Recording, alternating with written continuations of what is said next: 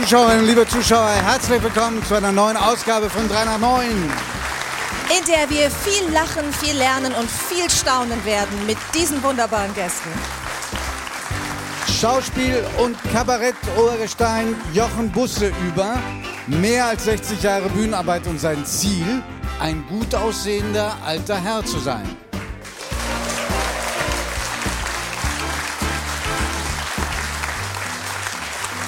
Langstreckenwanderin Christine Türmer über abgesägte Zahnbürsten, den idealen Zeltplatz und Wandern als Lebenselixier.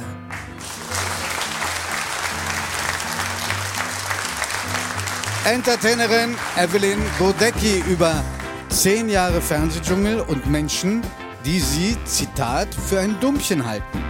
Eins können wir schon verraten. Sie irren sich gewaltig. Herzlich willkommen.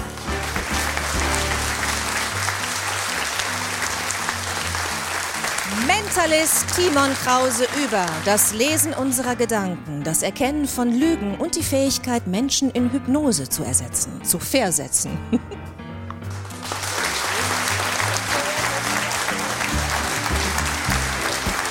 Ameisenforscherin Susanne Feuzig über Kommunikation und Sklavenrebellion in einem Ameisenstaat. Wir sind gespannt.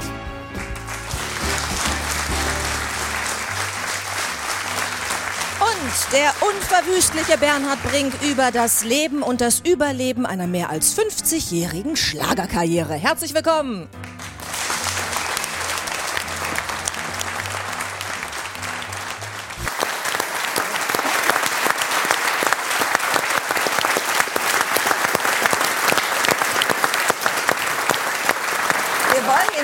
Talkshows ja immer alle gerne Menschen haben, die auch gerne reden. ne? Das Ja. ist ja auch Talkshow, nicht Schweigeshow Völlig oder ich klar. will nichts sagen Show. Ja. Und äh, ein Artikel über dich, 2002 in der Süddeutschen Zeitung, hat man mit dem Satz begonnen, wenn er spricht, dann viel laut pausenlos. Ich finde, das sind ich nicht. super Äh, Voraussetzungen. laut ja, das habe ich von Hecki gelernt. Ein fabelhafter Kollege, hier ist er, ihn unser, der bringt der Bernhard und so. Habe ich damals mitbekommen in den 70er Jahren. Äh, aber pausenlos würde ich sagen. Ich kann auch äh, Pausen machen, ja. Aber wenn ich äh, aufgefordert bin, kann ich auch schwätze. Ich finde das schön, die Vorstellung, dass du in Sachen Reden und Sprechen vielleicht eher eine Art Ferrari bist, also schnell auf der Überholspur, und in Sachen Karriere vielleicht eher ein Diesel. Weißt du, ganz lange dabei. Vielleicht nicht die Überholspur immer, aber deswegen auch sehr verlässlich mit ganz, ganz vielen Kilometern. Ich bin heute im Alter, da bin ich schneller geworden. Schneller müde, schnell beleidigt, schnell betrunken. aber, aber? Weil ich Diesel gesagt habe. Aber es stimmt natürlich. Äh, Ich bin 72 damals von der Straße Nordhorn, Niedersachsen, in die Hitparade gekommen. Äh, Meine Mutter ist aus dem Raum geflüchtet, weil sie sagte, um Gottes Willen, das überlebe ich gar nicht. War natürlich auch extrem aufgeregt. Wir standen damals ja nicht so über RTL, äh, Deutschland so ein Superstar, wo dann äh, die Leute wirklich sehr schnell funktionieren müssen. Wir hatten damals ein bisschen mehr Zeit. Da gab es alle halbe Jahr eine Single. Das muss man den jungen Leuten noch erklären. Eine Single war mit einer A-Seite und einer B-Seite, äh, Vinyl damals und so weiter. Das war so eine kleine schwarze Scheibe. Genau, auf der da A-Seite war der, der Hit, der vermeintliche Hit, auf der B-Seite die Entschuldigung der Plattenfirma drauf. Nein, aber Spaß beiseite, das war eine ganz andere Zeit. Äh, das Kassetten und das kennt ja kein Mensch mehr, muss man den jungen Leuten wirklich erklären. Und das war natürlich ein Anfang, der war natürlich sehr, sehr aufregend. Und insofern äh, habe ich nie Nummer eins, ich bin nicht durch die Decke gegangen, aber ich habe viele kommen und gehen sehen, die an mir vorbeiflogen, sagen, ah ja, ja, und plötzlich guckte ich runter, waren die wieder weg. Und ich habe die äh, wirklich überlebt. Das hat sich in vielen Fällen ergeben. Und insofern kann man ganz froh sein, dass man das so erleben durfte, ja. ja. Du hast ge-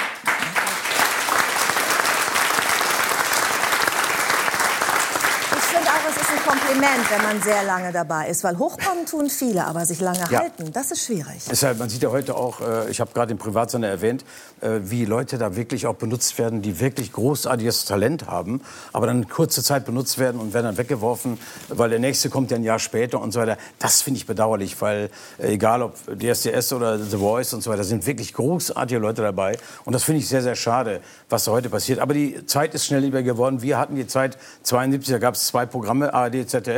Das dritte wurde gerade erfunden sozusagen oder aufgebaut. Und da hatten wir eine ganz andere Wichtigkeit, nenne ich mal in Anführungsstrichen.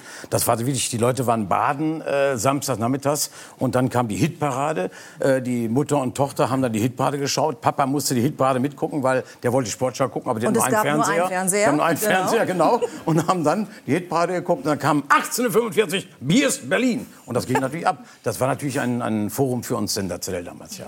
Für, Das für junge Leute war es allerdings auch die Sendung, wo man sozusagen die Faszination des Grauens auch erleben konnte. War mir völlig klar, dass von ihm natürlich kommt das ganz Kritische. ist muss aber sagen- klar, muss weil- aber sagen, äh, na, bei mir ist ja auch oft gefragt worden, was ist bei dem Jungen schiefgegangen, dass er Schlager mag. Ich habe damals einfach, da war ich 19, Nee, ich wollte 17. aber, wollte aber so. anknüpfen an das, was Sie sagten, dass Sie sagten mit dem Alter. Ja? Ich bin viel milder geworden. Jetzt Altersmilde. Höre, jetzt Das ist so, jetzt höre ich manchmal gerne Sachen, weil sie mich an früher erinnern. Ja. Auch aus der ZDF-Hitparade. Wir haben oft erlebt, dass gerade Akademiker gesagt haben, ein bisschen über Schlager, "Mm, Mist, um 10 Uhr waren sie besoffen, stand auf dem Tisch, was haben sie? Schlager, weil das kannten die Texte. Er gehört zu mir und so weiter. Das, ist, passiert Kult. das ist Kult. Das ist wirklich Kult. Das ist Ja. immer Kult gewesen. Und Schlager ist äh, totgesagt oftmals, aber wird immer leben. Also es sollte eigentlich, ist vielleicht nicht so rübergekommen, aber es sollte eine versöhnliche Note haben. Nein, habe ich auch gar nicht so verstanden. Das ist Nur, gut. damals, weißt du, so mit 14, so mit langen Haaren und so, da dachte man, oh Gott. Ja. Ja. Zu mir Oh Gott. Nee, nee, nee, nee, nee. Wenn man ZDF-Hitparade gesehen hat. Naja, ich hatte so eine Matte. Ich war der 71, 72, ich hatte solche, so einen Lockenkopf. Und Haben wir gerade gesehen. Und, und die Hemden, die Hemden, haben Sie die Led Zeppelin geklaut? Ach, die, die, das, war, das war die Epoche, je nach Zeit haben wir einfach die Klamotten, die Schlaghosen, alles, das hat es damals halt gegeben. Würde heute kein Mensch mehr tragen, aber damals war das ganz normal en vogue, das war völlig klar und es war ganz normal, dass du das machst. Und ich meine, Leute haben da die Klamotten ausgesucht, ich war ja viel zu unselbstständig, dass ich die Klamotten ausgesucht hätte, hatte gar keinen Geschmack und so weiter. Da waren andere Leute da und haben gesagt, zieh das an. Und Trug Brands, der, der Regisseur, war damals gnadenlos. Wenn da einer schlecht gesungen hat, hat er ihn rausgeschmissen oder die Klamotten ihm nicht gefallen, hat er umziehen und so weiter. Da war schon eine harte Zeit. Es war ja live, äh, nicht nur live singen, sondern auch live die Sendung an dem Abend. Ne? Lass uns doch noch mal ein. Stückchen noch weiter zurückgehen, weil du hast gerade gesagt, du bist ja in Nordhorn aufgewachsen. Geboren, Und ja. da war das natürlich ein Ding, ne, bei der Hitparade mitzumachen, weil das eben so ein Straßenfeger war. Wie bist du denn auf die Idee gekommen, überhaupt das Mikrofon in die Hand zu nehmen und zu singen? Ich wollte es gerade erzählen, äh, was ist bei mir schiefgegangen. Ich habe in den Nein, nicht was schiefgegangen Nein, nein, ist. nein, schiefgegangen. Was hat was, was manche motiviert? Kritiker sagen? Ich habe einfach Schlager gehört. Meine Mutter hat die NDR Schlagerparade angehabt und ich habe dann einfach äh, immer das gehört und fand dann einige Stimmen toll, habe die Lieder nachgesungen und fand dann Heincheck fand ich ganz toll, die Stimme Echt? von dem Jungen, ja. Ah, ich fand das großartig, wie der gesungen hat mit 14. War ich, das gibt's doch gar nicht. Wie kann man so singen? Mama, das, äh, das Ja, hat wirklich ja, jetzt geht ihr los. Er ist, Ja, er ist der einzige Leute. Zeitzeuge Das hier in der ich schon. Runde. Nee, Nein, das das, wird spannend. Das wird spannend. Stimmt, völlig richtig. Wir, wir beide, wir beide sind, wir beide sind die Zeitzeugen. Herr Busse war schon in einer anderen Sphäre damals. Nee, nee. Heinche habe ich persönlich Und, kennengelernt. und ich kenne mich auch echt gut aus. Also ich Ja. kenne relativ viele Titel. Nein, aber da, wieder habe ich das gehört und mit 17, 18 habe ich gesagt, komm, ich habe so einen Onkel gehabt, der hat am äh, Samstagabend immer bei äh, in äh, Sälen gespielt, bei Hochzeiten und so weiter. Heinz Bettelmann hieß der und die Original-Teddys waren drei Leute, die War haben das ein gespielt. Künstlername? Und nee, nein, das Nein? war einfach, der hat das nur amateurhaft gemacht. Bettelmann. Und hab, den habe ich überredet mit der Quetsche, komm, wir singen mal was zusammen. Und da habe ich so, wow, wow, Candida und solche alten Schinken gesungen. Und der fand der Mensch zu meiner Mutter, der kann richtig gut singen und so weiter. Und so habe ich gesagt, komm, aber meine Mutter sagt, hier, wie kann denn der von Nordhorn äh, nach, nach Berlin kommen in die Hitparade? Ich sage, eines Tages, stehe ich in der Hitparade. Ja, drei Jahre später war es soweit. Stand ich wirklich da mit 19 Jahren, habe gerade Abi gemacht. Äh, Monat später, weil wir haben mich immer zwölfmal ein bisschen hängen lassen, fand ich nicht so schön. Aber danach war das 13. Schuljahr für mich das Schönste meines Lebens, muss ich sagen. Da haben sich Lehrer verabredet, weil ich mal am Tennisplatz war und so weiter. Und äh, dann kam ich in die Hitparade. Meine Mutter, wie gesagt, ist geflüchtet.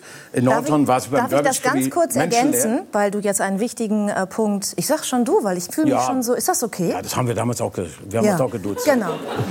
Sagen Sie, sagen Sie ruhig du zu mir. Ja. da, da.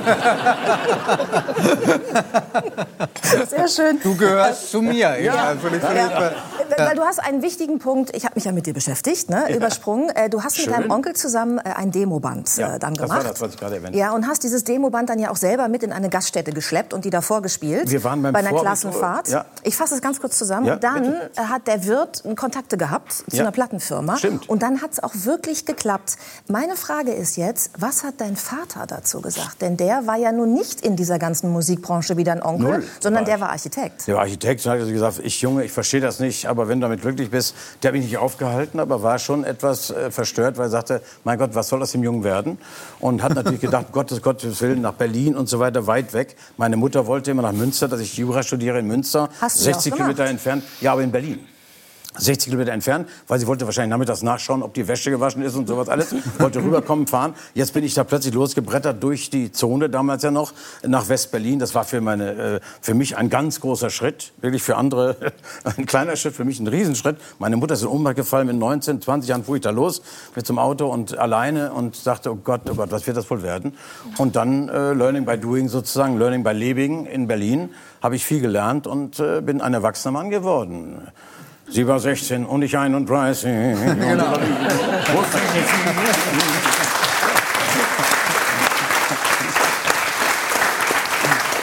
So geht das Leben voran. Bevor wir auf die 16-Jährigen eingehen, vielleicht Nein, noch eine kurze Frage zu deinem Vater.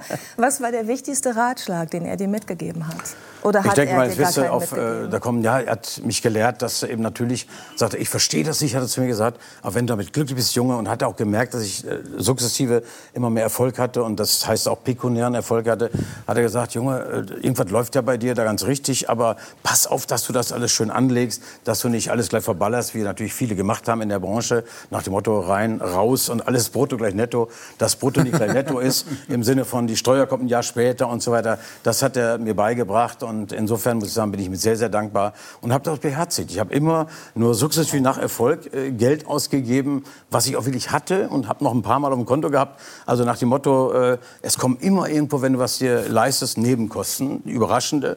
Und das habe ich mitgekriegt und habe das dann aufgebaut. Und so ging es Gott sei Dank immer weiter voran. Hast du gut vorgesorgt? Also hast du das gut angelegt? Ja, ich habe das, äh, glaube ich, ganz im Sinne meines Vaters gemacht. Leider ist er 1990 schon, also da hatte ich schon viele Erfolge verstorben, viel zu früh, muss ich sagen. Und äh, ich bin dann doch der Sohn meines Vaters und habe gut aufgepasst.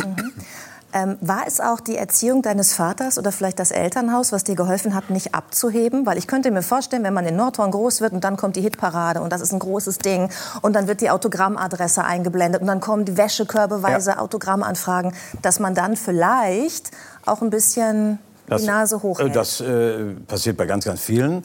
Ich habe das wirklich mitbekommen, dass es äh, das äh, Erfolg habe ich immer verstanden, auch wenn du pekuniären, also Gelderfolg hast, alles, du wirst kein besserer Mensch dadurch. Du musst dein Leben ganz klar für dich selber gestalten, aber ich mache nicht Geld oder finanzieller Erfolg eben zu einem besseren Menschen. Du musst dich trotzdem qualifizieren bei anderen Menschen, dass sie dich gut finden oder was. Du musst höflich sein und so weiter. Du musst äh, respektieren, andere Menschen, Toleranz haben und so weiter. Das hat mich die Vergangenheit gelehrt und das Elternhaus. Insofern bin ich dem sehr, sehr dankbar, ja.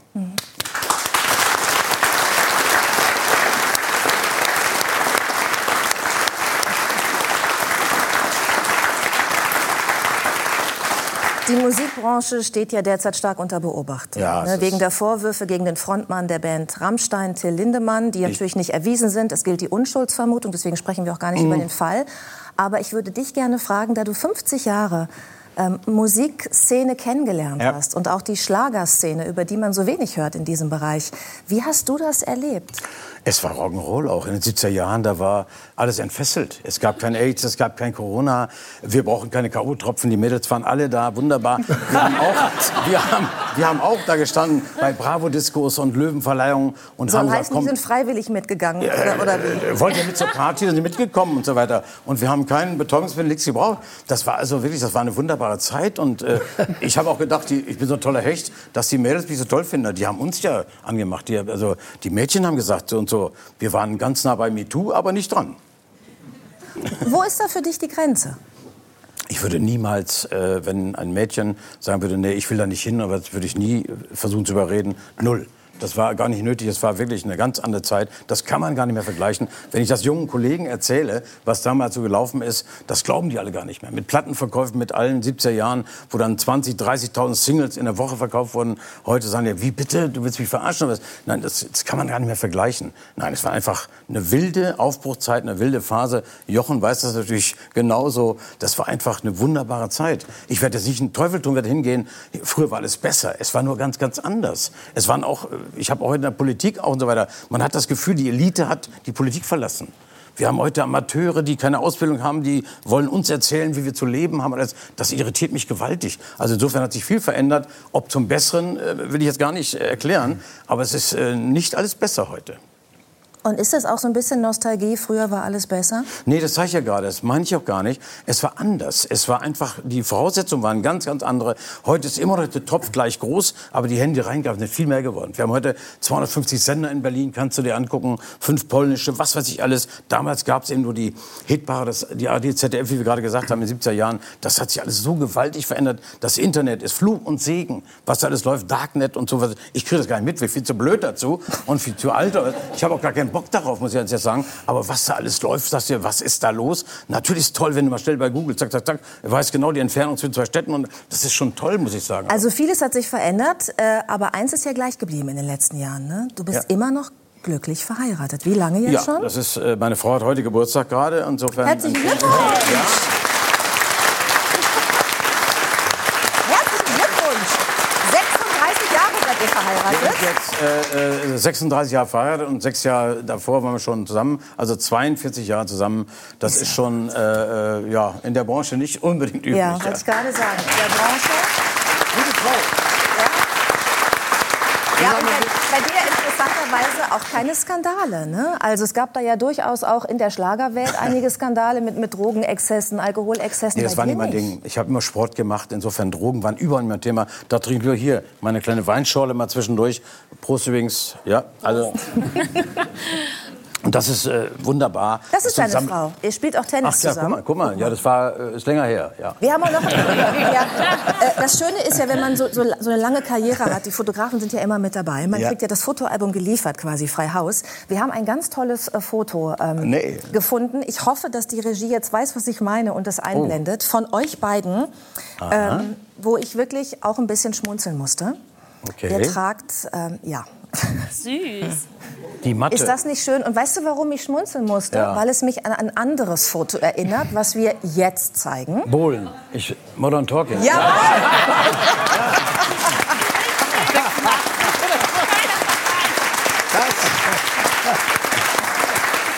Die Friese, sagt man so schön, die Friese war damals so. Und äh, Dieter Bohlen, mit dem habe ich ja viel gearbeitet, der hat ja sechs Nummern, er- habe ich die Texte gemacht, er hat geschrieben, die Musiken, wollte immer bei mir, weil in den 70er Jahren war ich ja sehr angesagt in der Hitparade, wollte seine Nummern, damals war er beim Verlag noch, äh, bei mir verkaufen. Und so hat er mich in Hamburg öfter abgeholt und hat in seinem ersten Buch dann geschrieben, ich habe als Fahrer von Bernhard Brink angefangen. Dieter Bohlen als Fahrer von Bernhard Brink. Aber stimmt Wohl das? Nicht anders. Ja, von ihm geschrieben.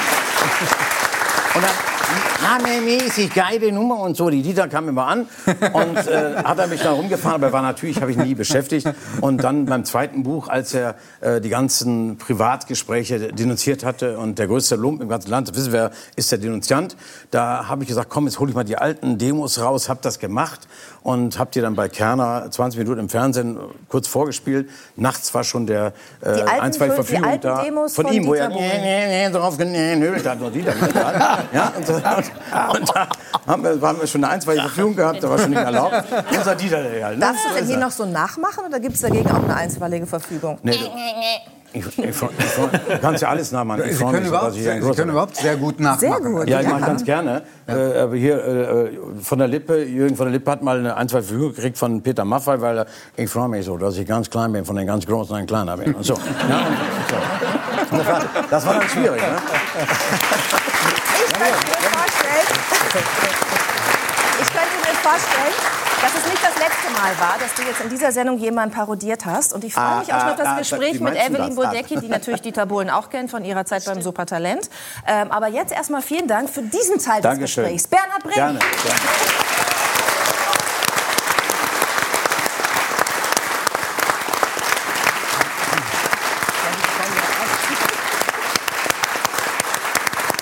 Unser nächster Gast, der hat etwas geschafft, was ich nicht für möglich gehalten habe. Nämlich für mich waren Ameisen immer eine Plage.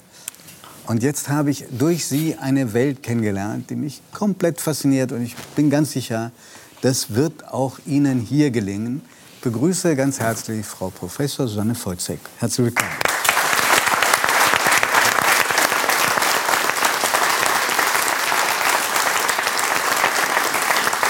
ja ein Leben, ein Forscherleben für die Ameise. Äh, nie irgendwie groß in Frage gestellt worden. Ähm, entwickelt man zu diesen Tierchen auch eine persönliche Bindung, jedenfalls zu einzelnen Stämmen oder sogar einzelnen Königinnen, Männchen oder Arbeiterinnen? Naja, zu individuellen Tieren nicht, nee. Aber zu bestimmten Arten schon, ja, dass man die besonders mag, ja. Welche ist Ihre Lieblingsameise? Es gibt 16.000, habe ich gelernt. Ja, genau, es gibt 16.000. Aber und das also ist, das ist nur eine Schätzung, haben Sie gesagt, weil wahrscheinlich viele noch gar nicht entdeckt wurden. Genau, also er entdeckt vielleicht nicht schon, aber nicht beschrieben. Okay. Genau, also man gehen so eher von so 25.000, 30.000 Arten aus. Ähm, ja, also ich finde die kleinen Temnothorax-Ameisen, das ist eine Gattung von 100, na, 300 Arten ungefähr. Ähm, die sind sehr klein, ähm, drei Millimeter lang und die Kolonien sind auch klein. Also das sind nur so, ja, ein paar Dutzend Tiere. Ähm, die leben in einer Eichel zum Beispiel. In der, die ganze Kolonie passt in eine Eichel am Waldboden. Ja, ähm, und ähm, ja, die sind so äh, klein und rundlich und ich finde die tatsächlich auch süß, aber gut, äh, man gewöhnt sich vielleicht dran. Aber ich finde deren Sozialverhalten einfach so spannend. Was ist denn das Herausragende an deren Sozialverhalten? Ja, also einerseits haben sie sehr oft Sozialparasitismus erfunden oder entwickelt. Mehrfach unabhängig, äh, zum Beispiel Sklavenhalterei. Ja, das, war, das hat mich ja fasziniert. Ich dachte, ich habe irgendwie mich zurückerinnert gefühlt an Lateinstunden, ähm, als ich relativ klein noch war, äh, dass da äh, die sich wie, wie also unfassbar mit unfassbarer Grausamkeit Völker unter, unterjochen. Ja, Grausamkeit ist natürlich schwierig zu definieren. Das ist ja ein, aus dem menschlichen ähm, Sozialverhalten be entlehnter Begriff. Es ist tatsächlich so, wenn wir Ameisenverhalten beschreiben, verwenden wir viele von solchen Worten. Also ich Königin zum Beispiel, Arbeiterin, Soldat das sind, äh, und eben auch Sklavenhalterei. Es beschreibt es nicht ganz passend, insofern, dass sklavenhaltende Ameisen Ameisen einer anderen Art versklaven, während es bei uns Menschen ja leider innerhalb unserer Art vorgekommen ist. Ich habe die Römer erwähnt, aber das, äh, die vergangenen Jahrhunderte, die letzten Jahrhunderte waren auch voll von gru- gruseligsten Genau. Ähm, insofern gibt es auch Diskussionen tatsächlich, ob man den Begriff nicht mehr verwenden sollte. Okay, die zentrale Ja. Figur äh, in dem Ameisenstaat ist die Königin. Das ist ein sehr hierarchischer Staat, äh, weil Ja. die Königin, schon allein deswegen, weil die Königin, habe ich alles bei Ihnen gelesen, ja, 20 bis 30 Jahre leben kann, Das stimmt. während die Arbeiterinnen äh, nur ein paar Wochen oder ein paar Monate Monate, ja. und die Männchen Ja. nur ein paar Tage. Ja, genau. Also die, ähm, die Königin regiert allerdings auch wirklich nicht unbedingt den Staat, sondern die ist die Mutter von allen. Ähm, man kann sie auch so ein bisschen wie den Eierstock des, äh, des Volkes sehen. Ähm, äh, sie produziert die Eier und die Arbeiterinnen sind alle ihre Töchter. Und äh, wenn die Königin ein unbefruchtetes Ei legt, dann entsteht daraus ein Männchen, also ein Sohn. Der hat nur den halben Chromosomensatz, was ganz witzig ist. Und tatsächlich wird die nur einmal im Jahr produziert. Und die Männchen gehen dann auf einen Hochzeitflug, die sind geflügelt. Man sieht es oft im Garten, diese geflügelten Ameisen. Und die paaren sich dann mit den Jungköniginnen ähm, einmal auf dem einen Hochzeitflug und dann sterben die, erleben wirklich nur we- wenige Das ist Tage. sehr funktional, was Männchen da leisten. Ja, das und, aber das Interessante ist jetzt, dass sie die Spermien übertragen.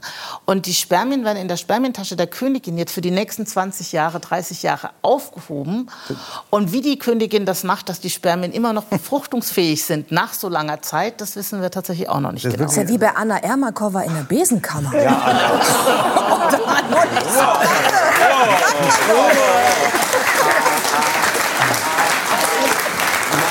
Erst, erst fragt Judith, erst fragt Judith nach MeToo. keine Ameise. Erst fragt Judith nach MeToo in der Schlagerbranche und dann holt sie so einen raus. Ja. Äh, aber äh, Frau Professor, habe ich das richtig verstanden, dass die Königin nur einmal im Leben Sex hat? Bei den meisten Arten ja, es gibt ein paar Arten, wo sie mehr, also bei Ernteameisen oder bei Blattschneiderameisen, da können die sich auch, aber immer nur auf einem Hochzeitflug. Und danach ist Schluss, ja. Dann hat sie die Spermien in ihrer Spermientasche und wenn sie befruchtete Eier legen will, dann nimmt sie ein Ei, tut ein Spermien dazu oder zwei und dann entsteht eine weibliches faszinierend. Absolut faszinierend. Ei. Es, also, es gibt, bitte korrigieren Sie mich, wenn bei mir die Zahlen durcheinander gegangen sind, auf ein, einen Menschen kommen offenbar 2,5 Millionen Ja, Ameisen Die Hochrechnungen sind schwierig. Klar ist, dass es mehr Ameisen als Menschen auf dem Planet Also- also Planeten hallo. gibt. Und es gibt immer noch Hin- und Herrechnungen, ob das Gewicht aller Ameisen mehr ist als das Gewicht aller Menschen. Allerdings ändert sich das halt schnell, weil die Anzahl der Menschen ja deutlich zunehmen immer noch. Ja, ja, verstehe. Aber die Ameisen wahrscheinlich auch, oder? Ist es schwieriger für die Ameisen? Wir kommen gleich noch dazu, was den Lebensraum der Ameisen anbelangt und warum sie fuchsteufelswild wird- werden, wenn man sie fragt, wie kriege ich die Biester wieder weg. Kann ich auch verstehen, das wäre ja wirklich keine gute Werbung äh, für das, was Sie da ähm, erforschen. Aber Sie schreiben, dass äh, viele Arten bis zum 40-fachen ihres Gewichtes tragen können. Das wäre auf mich jetzt übertragen ähm, 2600 Kilo, die ich schleppen würde. Wie erkennen, man sieht ja manchmal so Ameisenstraßen, ja? Wie erkennen die sich? Erkennen die sich überhaupt oder folgen die nur? Äh, einander? Die erkennen sich als ähm, Genossen einer Kolonie oder Koloniegenossinnen ähm, und zwar an ihrem chemischen Profil. Also die tragen auf ihrer Haut, wir sagen Cuticula, ein komplexes Mit, äh, Gemisch aus langkettigen Kohlenwasserstoffen. Ähm, das sind so 50 verschiedene Substanzen. Und das ist so ähnlich, kann man sich das vorstellen, wie so ein Trikot von einer Fußballmannschaft. Es gibt also unterschiedliche Trikots, sodass man gleich weiß, ah, du gehörst zu meinem Nest, du bist also eine Schwester von mir. Es gibt sogar noch ein bisschen Variationen, kann man sich so vorstellen. Naja, der Torwart trägt ja auch was anderes. Also die Nahrungssucherinnen haben leichte Abwandlungen davon, die Brutpflegerinnen auch, die Königin natürlich auch. Ähm, das heißt, aber äh, sie können sich äh, chemisch erkennen und sie können eben auch Spuren legen, wo sie andere ähm, Ameisen zu Nahrungsquellen äh, führen. Ähm, das sind, äh, die legen sie aus Drüsen. Also wenn eine Ameise jetzt so eine Praline hier entdecken würde, würde sie nach Hause laufen und dann aus ihrem Hinterleib, aus einem Drüsensekret, eine Spur legen. Und die anderen Ameisen, die aus dem Nest kommen, sagen, hm, da ist eine Spur, da folge ich doch mal. Und wenn sie da auch diese Praline finden, würden sie die Spur Aber verstärken. sie folgen, das sagen Sie auch, nicht uneingeschränkt. Es gibt immer so einen Prozentsatz, das ist, der skeptisch bleibt. Es ist eben auch wichtig, dass mit der Zeit dieser Weg auch wieder evaporiert. Also wenn die ganzen Pralinen aufgegessen sind, macht es ja auch keinen Sinn, meine Spur dahin zu machen. Ich brauche also auch immer welche, die neues Terrain äh, erkunden, sonst würde man ja immer wieder zum selben hinlaufen. Ähm, das heißt also, es gibt ein paar, die folgen nicht, äh, die äh, Innentiere ähnlich. Also junge Tiere sind, äh, machen Innentätigkeiten und die alten Tiere sind die, die nach draußen gehen, weil das Leben draußen sehr risikoreich ist. Und für die Kolonie gedacht ist es natürlich sinnvoll, die Alten nach draußen zu schicken. Da verliert man nicht mehr so viel Arbeitszeit als Kolonie. Also von der, äh, macht ja Sinn. Was auch heißt, wenn Ameisenkolonien Krieg führen, und das machen sie manchmal, ähm, dann ist es so, dass natürlich die alten Frauen kämpfen, weil die Arbeiterinnen sind ja eh Frauen und wie gesagt, Aha. die risikoreichen Tätigkeiten lieber die Alten machen lassen. Ja, die Männchen sind ja gar nicht mehr da, sonst würden die das wahrscheinlich übernehmen. Ja? Menschen arbeiten in Ameisenstadt nie, auch Nie. bei Bienen nicht. Okay, die sind, aber die sind ja nur. Die sind wirklich nur für Sex da. Man kann es so oder so sehen. Man kann sagen, sie haben ein kurzes Leben, aber sie haben ein Leben mit nur einem Inhalt.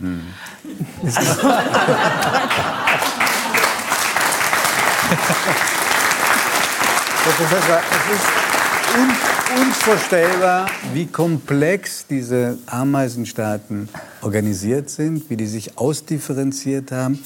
Ich weiß nicht, ähm, ob Sie ein gläubiger Mensch sind, aber haben Sie sich mal die Frage gestellt, wer das, äh, wie, wie das zustande kommen konnte? Das ist ja oder- genau das, was ich erforsche, wie die Evolution diese Komplexität im Sozialverhalten hervorbringt. Es gibt Blattschneiderameisen in Südamerika, die züchten Pilze. Seit 50 Millionen Jahren tun die unterirdisch mit Pflanzenmaterial angefüttert Pilze züchten. Sie halten in ihrer Zuchtkammer die Temperatur konstant, sie leiten Sauerstoff zu und Kohlendioxid ab.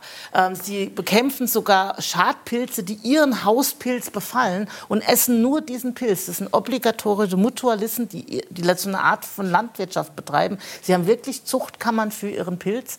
Und lang, lang bevor wir überhaupt drüber nachgedacht haben. Das Spannende ist, die Ameise denkt ja nicht drüber nach, oh, ich erfinde heute mal Landwirtschaft. Sondern das ist in der Evolution durch Zufall und Irrtum eben entstanden. Aber wenn Sie jetzt auf Forschungsreisen sind und zum Beispiel in Südamerika und so eine possierliche Art da beobachten, ja, die Pilze äh, züchtet, ähm, nehmen Sie da manchmal auch welche mit und kommen die durch den Zoll?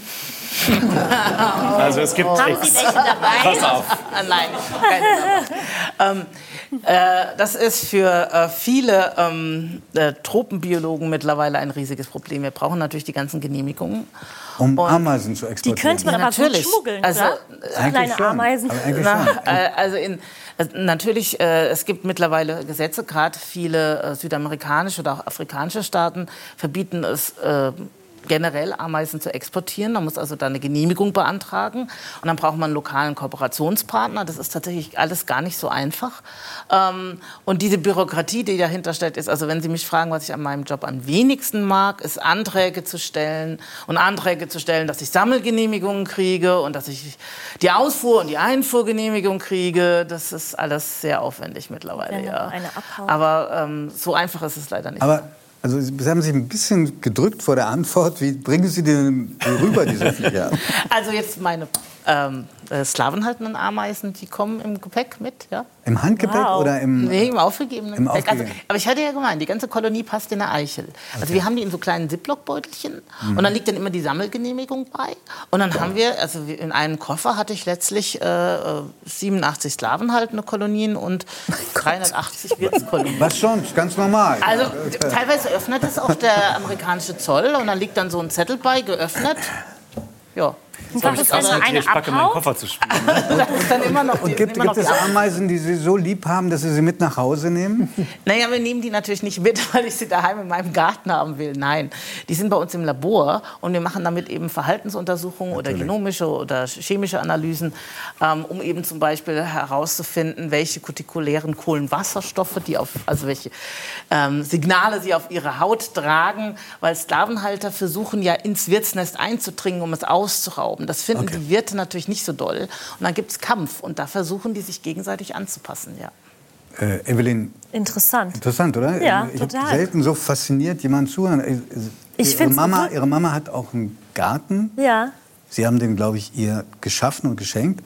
Und haben Sie äh, eine besondere Beziehung zu Ameisen? Ich habe tatsächlich bis jetzt da noch keine Ameise gesehen. Aber ich habe jetzt auch nicht genau geforscht, ob es da jetzt welche gibt. Ähm, aber ich glaube, Ameisen, damit ist jeder irgendwie aufgewachsen. Als Kind schaut man sich eigentlich immer Ameisen an.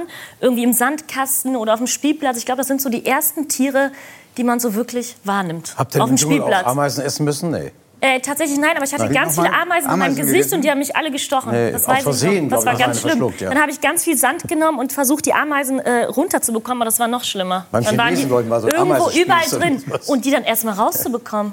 Aber warum, Also, waren- wenn man dann eine Unterwäsche anhat, die-? Also, was meinst- Warum waren die da? Ja, weil ich in einem, ähm, ich war in einer Box drinne. Ich weiß nicht, welche Ameisen das waren. Das waren auf jeden Fall australische Ameisen und Hast die waren richtig gesehen, schlimm. Ich habe sie gehasst. Es tut mir leid. Ich muss jetzt einmal ganz kurz sagen, diese Art habe ich weiß, gehasst, weil die alle im Gesicht äh, dann auf einmal waren und die haben Oh. gebissen und du musst es halt aushalten. Ähm, in dieser Box drinnen zu bleiben mit diesen Ameisen und die haben gestochen, gestochen und wer als erstes runtergegangen ist, der hat natürlich das Spiel verloren. Und ich habe so meine Zähne zusammengebissen, aber es war wirklich so schlimm, die wieder runterzubekommen. Im Dschungel sind, wären Ameisen auch viel zu harmlos. Wir haben gerade ein Dschungelbild gesehen, ne? Ja. ja. Ähm, Frau äh, Professor Volzig, auch wenn Sie das hassen, ja, aber eine, eine Frage muss ich Ihnen doch stellen und ich glaube, sie hat was im Prinzip Tierliebes in sich, diese Frage. Ich will Sie nämlich nicht fragen, wie man äh, Ameisen, die im Haus sind, vernichtet, sondern wie kriegt man sie da raus, ohne sie zu töten? Haben Sie da einen Tipp? Naja, erstmal muss man gucken, wo sie reinkommen. Die können ja nicht durch, äh, durch Wände gehen. Also äh, verfolgt man die Spur zurück, wo sie reinkommen und verschließt das äh, den Eingangsloch vielleicht mit Silikon, keine Ahnung. Also jedenfalls das ist die eine Möglichkeit. Auf jeden Fall äh, den, den Pfad, den chemischen Pfad wegwischen. Also das ist die eine andere Möglichkeit und keine Nahrung rumliegen lassen, weil also das und es ist tatsächlich der der Spuk ist normalerweise nach dem Sommer vorbei. Also im Sommer sind die äh, äh, Kolonien meistens viel größer und gehen viel auf Nahrungssuche, sind auch viel aktiver und wenn der Sommer äh, zu Ende geht und es wieder kalt wird, dann hat man meistens kein Problem mehr. Also insofern gucken, wo sie reinkommen, Loch zumachen, hört sich sehr pragmatisch an. Sie sind auch pragmatisch, das finde ich auch so beeindruckend, trotz Ihrer Leidenschaft für Ameisen. Und ich glaube, jeder hat verstanden, warum das Buch, das Sie vor ein paar Jahren geschrieben hat, haben über Ameisen den schönen Titel trägt Weltmacht auf sechs Beinen. Ganz herzlichen Dank, es war eine Freude. Und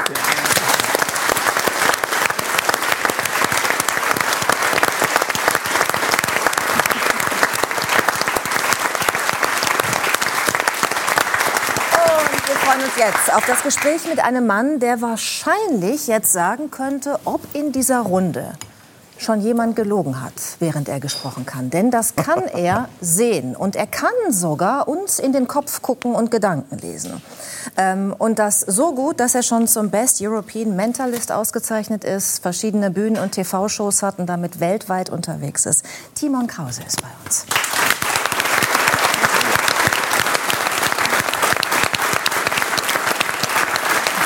aber gemein, weil die jetzt alle denken, dass ich irgendwie alle die ganze Zeit durchschauen würde und gucken würde, wer gelogen hat. Ist das nicht so? Ich sag nicht, wer gelogen hat. Das wäre unfair gegenüber Bernhard. Nee. Mach ich an dieser Stelle. Nach der Sendung. Schöner Scherz An oder welcher Stelle jetzt oder was? Weiß ich nicht. Das kommt darauf an, wie viel es dir wert ist, dass es ein Scherz war. Nein, es war natürlich ein Scherz. Es ist Quatsch, es ist eine Fehlannahme, dass ich immer die Antennen draußen habe. So, ich muss es auf der Bühne anschalten und nicht im Alltag ausschalten. Zum Aber Glück. man kriegt so ein bisschen Angst, wenn man das hört, oder? Dass Ich glaube, das er ist ein sehr ehrlicher Mensch. Ja, ich bin da Ich gar sehr, nicht äh, offen und, und äh, ich muss sagen, ich, ich bin auch bei solchen Sachen sehr kritisch. Ich bin da nicht so ein, ich glaube, ich bin kein gutes Medium.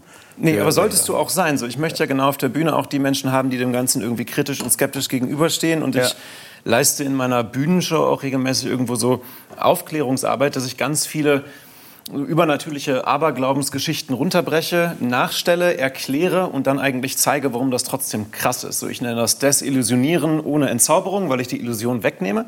Ich sage, das ist jetzt keine Wahrsagerei oder so, aber der Zauber bleibt da, weil ich trotzdem zeige, guck mal, und wie krass und beeindruckend der menschliche Geist ist, dass das trotzdem funktioniert. Was ich so interessant finde in der Beschäftigung mit dir, weil ich auch so ein skeptischer Mensch bin, sehr pragmatische Ostwestfälin, es ist kein Trick, es ist eine Technik. So würde ich sagen. Wie kannst du bei mir jetzt zum Beispiel erkennen, wenn ich lüge? Woran siehst du das? Lügen erkennen, ähm, da gibt es ganz viele auch wieder Fehlannahmen, wo lagen Leute, also die Fehlannahme ist, dass Leute denken, du hast bei Lügen erkennen ein Körpersprachsignal, auf das du achtest und das erzählt dir die Lüge. Und das ist aber falsch. Wenn du eine Lüge erkennen willst, musst du die Baseline einer Person kennen, also das Basisverhalten. Und weil wir Lügen meistens, die meisten Menschen, stressig finden, weichen wir beim Lügen von unserem Basisverhalten ab. Und das inkludiert aber deine Körpersprache, das beinhaltet deine Mimik, das beinhaltet deine Parasprache. Das heißt nicht, was sagst du, sondern wie sagst du es, in welchem Tempo, mit welchem Volumen und so weiter. Und das kann sich alles beim Lügen dann ändern. Und da achte ich beim Lügen drauf. Und das heißt aber, dass du ganz anders lügen könntest als Giovanni zum Beispiel und dass eure Baseline-Abweichungen sogar entgegengesetzt wären. Darum muss ich Verstehst bei beiden dann die Baseline erstmal kennen. Giovanni lügt nicht, der ist Journalist. Es heißt doch immer, wenn man zum Beispiel sich so... Wir, wollten, wir wollten nachher reden über Verschwörungstheorien und die AfD. War schon mal ein passender Witz, oder? Ich weiß Journalisten lügen. Also man hört ja immer, dass es so, so, so Sachen gibt wie also körpersprachliche Signale. Wenn man sich zum Beispiel, habe ich mal gelernt, wenn sich jemand so an die Nase fasst, während er was erzählt, dass das irgendwie so eine Art Übersprungshandlung ist, woran man eine Lüge erkennen kann. Kann es sein. Kann es sein und kann auch vorkommen. Du musst aber beim Lügen oder überhaupt beim Lesen von Körpersprache immer auf ein Cluster von Signalen achten. Du kannst nicht sagen, aha, der hat sich an die Nase gefasst, eindeutig eine Lüge, sondern du guckst, okay, er hat sich an die Nase gefasst, plötzlich hält er mehr Augenkontakt als vorher, spricht aber weniger laut und hat sich plötzlich zurückgelehnt. Vier Sachen könnte gelogen sein. Also dieses, dieses, was gemeinhin angenommen wird, Augen flackern oder weggucken, das ist nicht automatisch ein Signal dafür, dass jemand die Unwahrheit sagt. Gar nicht, gar nicht. Ich nehme immer als Beispiel gerne, es wird immer dann in irgendwelchen Körpersprachebüchern angegeben, wenn jemand die Arme verschränkt, ist er desinteressiert. Und das Oder kann euer Wert ab. Oder er könnte, genau, aber das ist immer so, es ist schwarz-weiß, wird dann gesagt. Und es kann aber auch sein, genau wenn jemand sehr interessiert an dir ist, aber nichts zu sagen hat, dass er dann die Arme verschränkt. Und es kann auch sein, dass es einfach bequem ist, dass er einfach halt so sitzt, weil der gerade so sitzt. Und du musst immer auf das gesamte Cluster achten und dann nochmal auf das Individuum, das vor dir ist. Ich finde, du kannst es ja auch manipulieren. Ne? Wenn man diese Körpersprachebücher gelesen hat, dann weiß man, ich setze mich im Interview vielleicht besser nicht hier hin, damit mein Gegenüber nicht denkt, ich mache eine Abwehrhaltung. Und wenn ich jetzt meinem, weiß ich nicht, Lebensgefährten oder Lebensgefährtin sagen möchte, nein, ich habe nicht mit einer anderen Frau telefoniert, gucke ich vielleicht extra Ja. in die Augen und fasse mir nicht an die Nase. Gibt es denn quasi Hey. Signale, die, die man nicht, Was du alles weißt, wirklich. Ja. rein theoretisch und hypothetisch, Ja, genau, sehr gute. Frage. Was war Ja. bei letztens mit Eka Katharina? Das ist privat. Weiter. Äh, will ich lügen?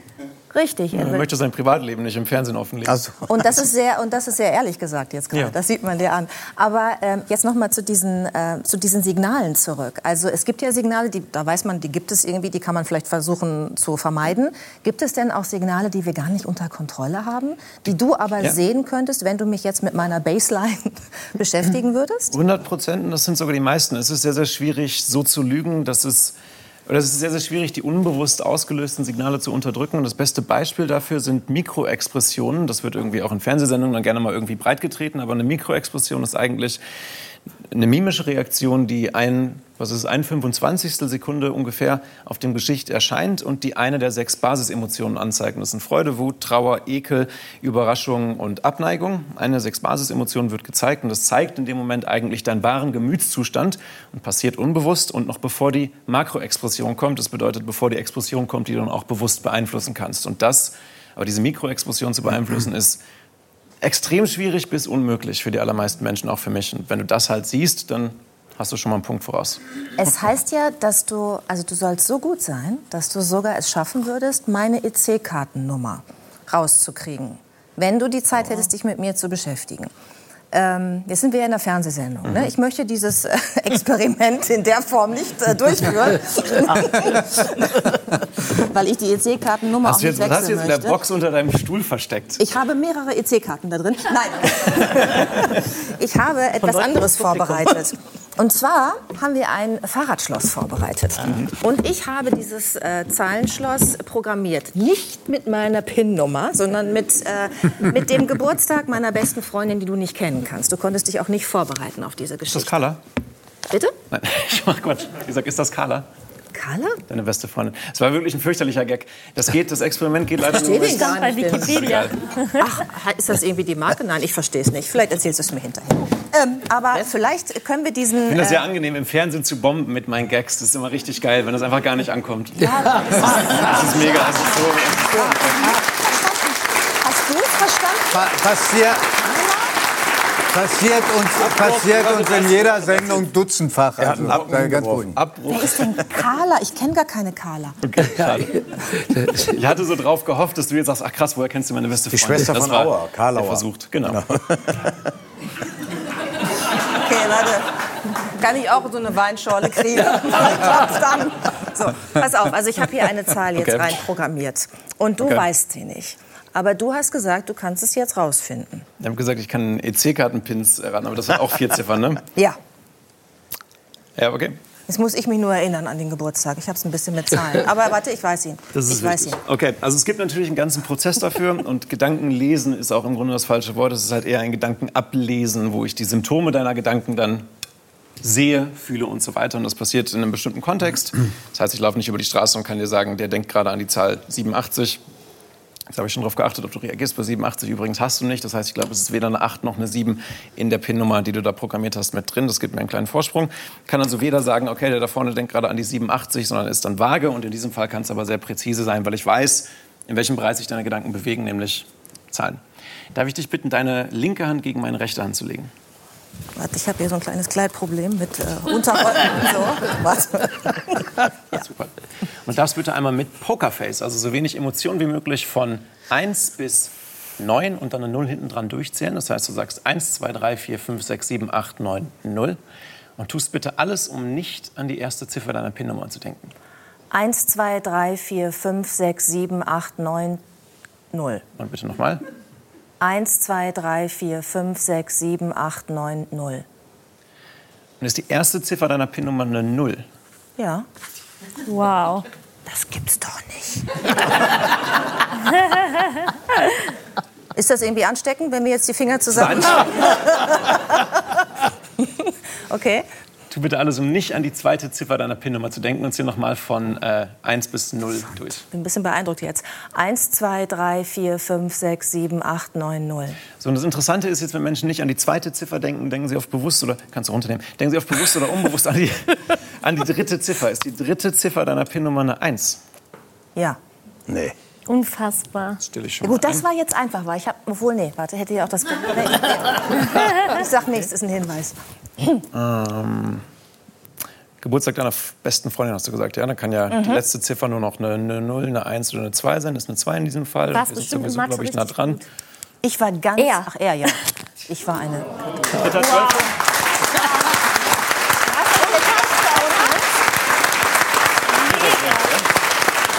doch nicht. Wow. Ich schwöre, dass wir nichts abgesprochen haben und es gab hierzu überhaupt keine irgendwie. Du hast auch nicht proben können und nichts. Man hat mir nur gesagt, also du hast gesagt, wenn wir was mit dem Schloss machen, musst du es eventuell aufreißen. Es, ist, es klemmt ein bisschen, das hat es aber nicht zum Glück. Ist ja irre.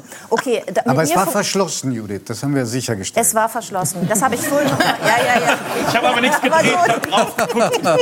So, du siehst, Giovanni ist auch sehr skeptisch. Deswegen habe ich auch äh, eine Aufgabe, äh, die Giovanni angeht. Meinst du, du kannst auch in seinen Kopf reingucken? Vermutlich. Also ich habe ja in der Talkshow-Runde irgendwie einen Vorteil, zumindest bei den Leuten, die jetzt auch schon gesprochen haben, weil ich euch lange habe sprechen hören und das bedeutet, lange Zeit gehabt habe, mir jetzt eine Baseline irgendwie aufzubauen. Das ist einfacher, als wenn ich in der Bühnenshow irgendwie eine Frisbee ins Publikum werfe und sage, komm auf die Bühne und dann innerhalb von 20 Sekunden diese Baseline erstellen muss. Darum würde ich es mir zutrauen wahrscheinlich. Okay, dann ähm, hätte ich eine Aufgabe. Giovanni und ich essen immer eine Pizza. Nachmittags vor der Sendung. Weißt du, was auf seiner Pizza drauf war? Das ist immer das Gleiche? Ja. Natürlich, bei Giovanni ist immer alles immer das Okay. Gleiche. Insbesondere. Ja, und ihr habt ihr heute auch gegessen, ja? Ich habe die nicht heute- gegessen. du hast er sie gegessen heute? gegessen. Ich habe sie gegessen, aber da war heute ein kleiner Fehler drin. Oh, Oh, jetzt wird es aber schwer. Und kompliziert. zwar, weil die, die Bestellung ist schief gegangen. Okay. Es steht also schon unter keinem guten Stern, dieses Experiment. Willst nur der Fairness halber. Okay, dann kann ich nicht mithelfen auflösen, aber das kannst du ja dann machen. Dann ist die Frage, was war heute auf der Pizza drauf? Vielleicht bleiben wir, wenn er damit vertraut ist, bleiben wir bei seiner Ist egal, das kannst, kannst du dir aussuchen, entweder was ich sonst immer nehme oder das, was heute gekommen ist. Nehmen wir das, was du sonst immer nimmst. Ähm, boah, ich kenne mich mit Pizzen gar nicht so gut aus. Das ist jetzt gemein. Ich kenne, ich kenn, glaube ich, zwei Pizzen, und zwar Pizza Margarita und ich kenne eine Pizza. äh, Giovanni, kennst du dich einigermaßen mit Pizzen aus? Ich habe da keinen äh, ethnischen Bezug zu, aber ich habe schon mal eine Pizza gegessen. Ja. Gut. Kannst du dir vielleicht drei, vier verschiedene, verschiedene Pizzasorten überlegen? Und eine davon sollte deine sein. Kannst auch fünf nehmen, wenn dir fünf einfallen. Eine davon sollte deine sein. Darfst du dir auch aufschreiben, wenn du möchtest. Kannst du natürlich gerne Notizen dazu machen. Und dann darfst du mir gleich mit einem Pokerface, darfst du mir diese drei bis fünf verschiedenen Pizzen nennen. Eine davon muss deine sein. Du nennst mir die mit einem Pokerface. Das heißt, du versuchst Das heißt, zu verbergen. Ich, ich schreibe jetzt fünf auf Genau. und du suchst dir dann eine aus. Genau, du liest sie mir gleich vor mit Pokerface, versuchst Hm. also zu verbergen, welche Pizza deine ist. Ich versuche deine Baseline zu lesen und die Abweichung von der Baseline zu erkennen. Das könnt ihr also auch versuchen. Ihr wisst ja jetzt, wie Giovanni normalerweise redet, wie er vielleicht Augenkontakt hält, wie er sich bewegt und könnt sehen, ob euch auffällt, in welchem Moment er von seiner Baseline also abweicht.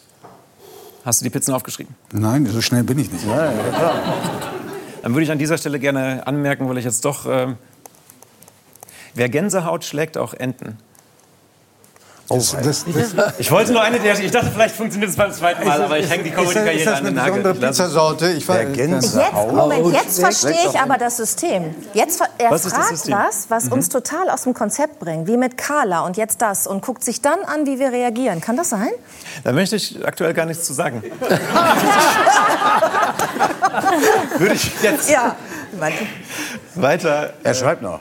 Aber vielleicht kannst du während Giovanni, es sei denn, du möchtest diese, diese Schriftbewegung Nein, beobachten. Nein, dann kannst du mich ja weiter angucken. Ne? Okay, Braucht an. man Ja? ein bestimmtes Ja. Talent für das, was du machst, oder kann das theoretisch jeder lernen? Das kann im Grunde jeder und jede lernen. Ähm, es ist wie Klavierspielen. So manche Leute üben ein Jahr lang und spielen dann halt sehr mechanisch, aber sie spielen Bach. Und jemand anders setzt sich dran, spielt drei Noten und es klingt voll geil, weil die das einfach können irgendwie. Und so kannst du für verschiedene Teilbereiche des Mentalismus natürlich ein Talent mitbringen. Ich finde Menschen lesen sehr schwer und ich finde aber Hypnose sehr leicht. bist du denn Oh, jetzt äh, mental, zu. bist du denn jetzt Warte. mental noch bei der Pizza? Bin ich. Hast du sie Okay. aufgeschrieben? Ja. Sehr Also. gut. Dann darfst du sie bitte nacheinander einmal vorlesen und mir zu versuchen zu verbergen, welche Pizza davon deine ist. Pizza mit Kartoffel und Trüffel. Pizza Rucola und Parmaschinken. Haben Sie Hunger? Pizza Funghi. Pizza Quattro Formaggi. Pizza Kapern und Sardellen. Guck mal, es war interessant, nur bei einem hat er direkt Augenkontakt gehalten danach und das war die Abweichung von der Base. Das war die vierte Pizza Quattro von Maggi, ist deine Pizza, stimmt? Leider nicht. Nein! Ich habe es? hab das bewusst gemacht. Dann bist du, dann Applaus für Giovanni. Das ist,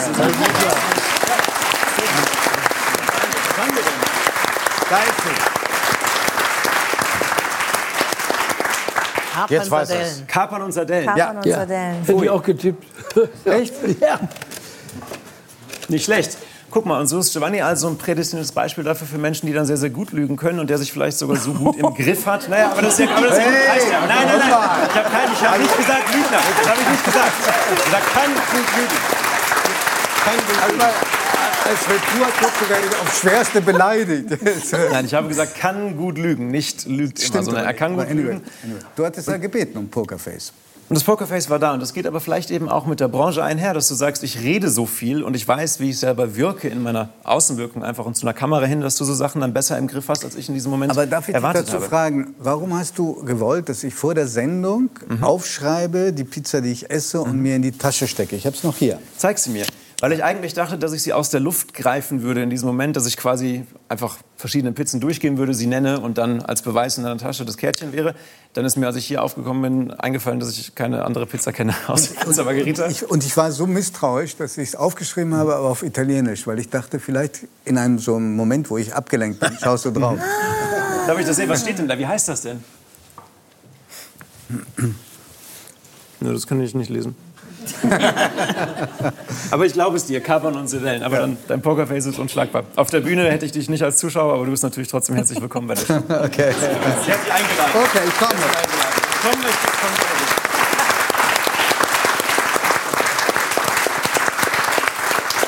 Simon, du hast gerade gesagt, noch lieber als Gedankenlesen machst du eigentlich Hypnose. Mhm. Und das ist ja etwas, das du auch schon sehr lange machst in deinem Leben. Mit, wie alt warst du, als du es zum ersten Mal gemacht hast? Ich habe mit zwölf angefangen. Ich habe das in so einem, äh, in so einem äh, im, Moviepark, Moviepark Bottrop-Kirchhellen gesehen. Wollte es gerne lernen und habe mir das dann selber beigebracht, indem ich einfach nachgeplappert habe, was ich auf der Bühne gesehen habe. Und das hat dann dummerweise funktioniert. Ich sage dummerweise, weil es eben mehr Glück als Verstand war. Die ersten zwei Male hat es geklappt und danach nicht mehr. Das hat mir aber genug Antrieb und Ansporn gegeben, dann zu sagen, ich kann das aber, ich habe es funktionieren sehen und ich lerne Wen das hast jetzt. du denn hypnotisiert? Erst meinen Bruder, dann meinen damaligen besten Freund. Und das war auch etwas gefährlicher als gedacht, weil ich, also der Typ hat auf der Bühne eine sogenannte Dropback-Induction gemacht. Und Dropback, das heißt also zurückfallen. Eine Induktion ist der Moment, wo jemand in Hypnose gesetzt wird, das ist sehr technisch, aber der fällt also hinten über. Das sieht spektakulär aus. Der steht, du sagst, du bist schwer, fällst hinten über, fällst meine Arme, dann fällt diese Person um, du legst sie auf den Boden und sie ist in Hypnose. So. Und das habe ich probiert und ich habe aber nicht erwartet, dass das funktioniert. Und mein Bruder ist plötzlich hinten übergefallen, zusammengeklappt und hat ganz knapp äh, den Schrank verfehlt irgendwie mit seinem Kopf. Ich habe ihn dann aufgefangen und hingelegt und das war aber eine Lehre eben darin, sowas vielleicht nicht ohne äh, sichere Instruktionen dann durchzuführen. Hast du seitdem ein bisschen geübt? Ja. Gut, Ich mache aber die Dropback Induction nicht. Ich mache die nicht. Ich glaube deswegen. Ich finde, das sieht immer, das sieht total geil aus. Ich mache das in meiner Show absolut nicht. Würdest du das hier auch mal probieren? Also Ja. einen von uns hypnotisieren. Ja, die Ja. Hypnose? Ja klar. Mit wem? Wir machen einen 20-sekündigen Test mit allen. Das könnt ihr im Publikum auch mitmachen. Das sagt mir ein bisschen was, wer vielleicht gut funktioniert. Ist ein sehr, sehr schneller Test. Und dann gehen wir rein. Ja? Einmal Füße auf den Boden, auch im Publikum könnt ihr Füße auf den Boden legen. Hände einmal nach vorne, Daumen zusammen, Zeigefinger nach vorne, einmal anwinkeln. Einmal die Augen bitte schließen. Großen Abstand zwischen den Zeigefingern, die Hände bleiben aber ineinander verschränkt. Und stell die anderen Zeigefingerspitzen zwei Magnete vor großen Abstand zwischen den Zeigefingern und stell dir jetzt vor, wie die Magnete deine Finger zueinander hinziehen. Du wirst spüren, wie sie sich aufeinander zu bewegen und sobald sich die Fingerspitzen berühren, darfst du die Augen wieder öffnen. Macht das fantastisch. Sehr gut. Hat funktioniert. Das geht so schnell. Ne? Okay, ich weiß es schon. wie- Ey, das ist mega bitter, aber die Person, bei der das am schnellsten funktioniert hat, war in diesem Fall Giovanni. Oh je. Jetzt kommt die Retourkutsche. Das heißt, wenn du da Lust drauf hast und wenn du sagst, das ist cool für Doch, dich, doch, ich habe ein bisschen Angst, dass ich in dem Zustand fahre, wenn ich dann anschließend äh, Jochen Buchs Busse äh, interviewe. Aber ich äh, traue mich jetzt einfach mal. Ich glaube, vor allem Und alles andere wird dann Gesprächspartner entschuldigt. kannst du Ja, da gar nicht hängen bleiben. Ähm, Was dann würde ich vielleicht mit Evelyn den Platz tauschen, wenn das für dich Ja, passt. gerne. Machen wir das fünf Minuten. Danke dir. Also, wir, wir sind ja jetzt schon im Stadium der fortgeschrittenen Beleidigung. Das stimmt überhaupt nicht. Woran siehst du, dass ich besonders geeignet bin fürs Hypnotisiert werden? Das hat noch nie einer zu mir gesagt. Das war auch keine Beleidigung, das ist sogar ein äh, Kompliment, weil das nicht alle Menschen machen und zulassen können. Hypnose hat viel mit kreativem Denken und mit assoziativem Denken zu tun und sogar ganz im Gegenteil zu dem, was allgemein angenommen wird, wo sie sagen, okay, die Schwachen und Dummen sind gut zu hypnotisieren oder so, das ist ja so der Stereotyp. Es ist genau das Gegenteil. Die Menschen, die oftmals eher überdurchschnittlich intelligent sind, sind besser zu hypnotisieren, weil sie diese assoziative Denke mitbringen. Das Also ich habe jetzt richtig Lampenfieber, aber du garantierst mir, dass ich hinterher noch weiterreden kann. Okay. Wirst du garantiert. Pokerface 100 war das gerade. Ich habe nie behauptet, dass ich gut lügen kann. Nein, wirst du. Wirst du. okay. Ähm, ich erkläre dir ein, zwei Sachen zur Hypnose ganz kurz. Hypnose ist im Grunde kein Schlaf, kommt zwar aus dem griechischen Hypnos bedeutet Schlaf, aber es ist eher ein entspannter, aufmerksamer Zustand. Wir gehen gleich in die hypnotische Induktion. Das ist der Moment, wo dein Ober- und Unterbewusstsein einen kurzen Moment etwas weiter voneinander getrennt werden und dein Unterbewusstsein empfänglicher wird für meine Suggestion. Ganz wichtig für dich zu wissen, Giovanni, es ist dein Kopf. Und wenn du mich da nicht reinlässt, kann ich da nichts ausrichten. Du wirst auch zu jedem Zeitpunkt auch bei den Fingern gemerkt haben, wenn du dich Hilfe, jetzt wieder in meinem Kopf. Also vorher war es auch die Finger. Ja. Wenn du dich bei deinen Fingern dagegen gemerkt, gewehrt Es hättest, ist nur der Kopf, Giovanni. Alles gut. dann hätte das nicht funktioniert. Okay. Das bedeutet, wenn du den Fokus dahin legst, wo ich dich bitte, ihn hinzulegen, dann wird das gut funktionieren. Wenn Okay. du ihn nicht dahin legst, wird das nicht gut funktionieren. Wir schauen, wie weit wir zusammen gehen können. Okay. Gehen gleich in die hypnotische Induktion. An einem bestimmten Wie soll Moment ich mich denn hinsetzen? Warte einen kurzen Moment, ich komme gleich Okay. dazu. In einem bestimmten Moment sage ich das Wort Schlaf. Wenn ich das Wort Schlaf sage, bedeutet das, wie gesagt, nicht Schlaf. Du kannst aber die Augen schließen, die Nackenmuskeln entspannen und meinen Worten bewusst oder unbewusst folgen. Ganz wichtig für dich ist, dass du die Augen erst dann wieder öffnest, wenn ich dich bitte, sie zu öffnen. Hypnose ist nämlich auch entgegen der Annahmen nicht immer ein komplettes Unbewusstsein. Manche Menschen sind komplett bewusst bei der Sache, genau wie bei so Hypnosetests und merken, das passiert trotzdem. Das hast du gerade sehr gut gemacht. Andere Menschen sind ganz weg, andere Menschen träumen. Was es bei dir ist, kann ich dir nicht garantieren. Wichtig ist, dass du die Das Augen... ist toll. Aber fängt da irgendeine Kamera mein terrorisiertes Gesicht ein? Höchstwahrscheinlich. Ja, Okay. die ist an. Okay.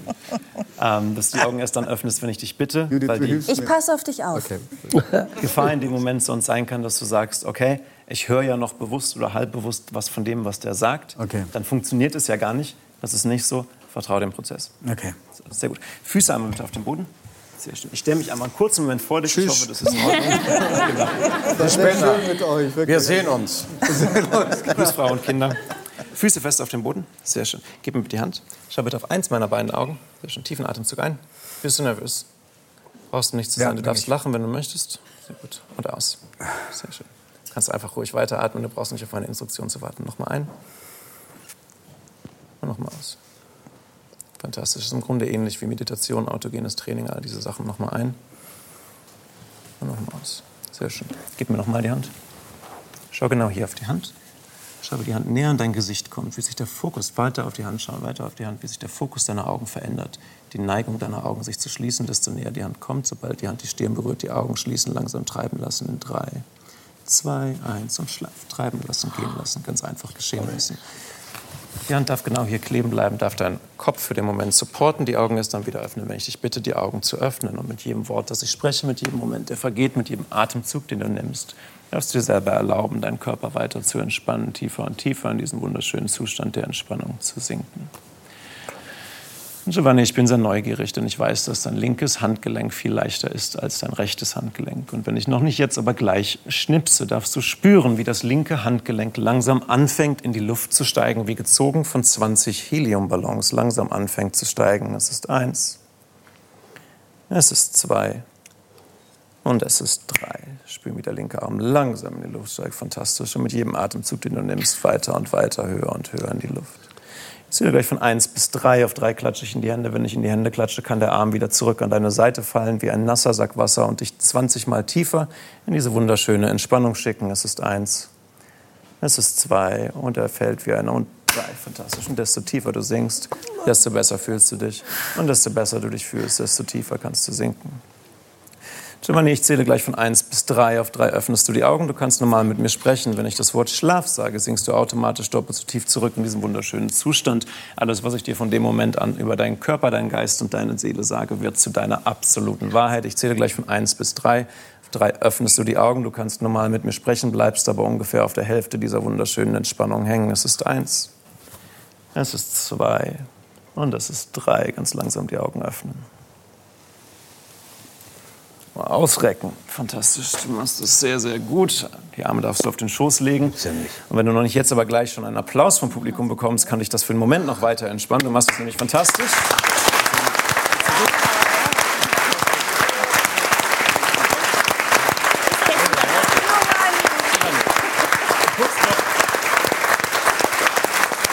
Kannst du mir erklären, wer diese Frau da in Weiß ist? Du guckst noch etwas verschlafen in die Kamera. Du hast es aber schon mal jetzt fantastisch gemacht. Hauptsache, Giovanni ist gleich wieder der Alte. Ist gut. Giovanni, bist du Rechts- oder Linkshänder? Rechtshändler. Rechtshänder. Darfst du bitte einmal, können wir es einfangen mit den Kameras, wenn wir aufstehen? Ja, klar. Ja, dann steh bitte auf. Dann darfst du bitte den rechten Arm einmal zur Seite strecken. Giovanni, du kannst eine Faust machen. Sehr gut.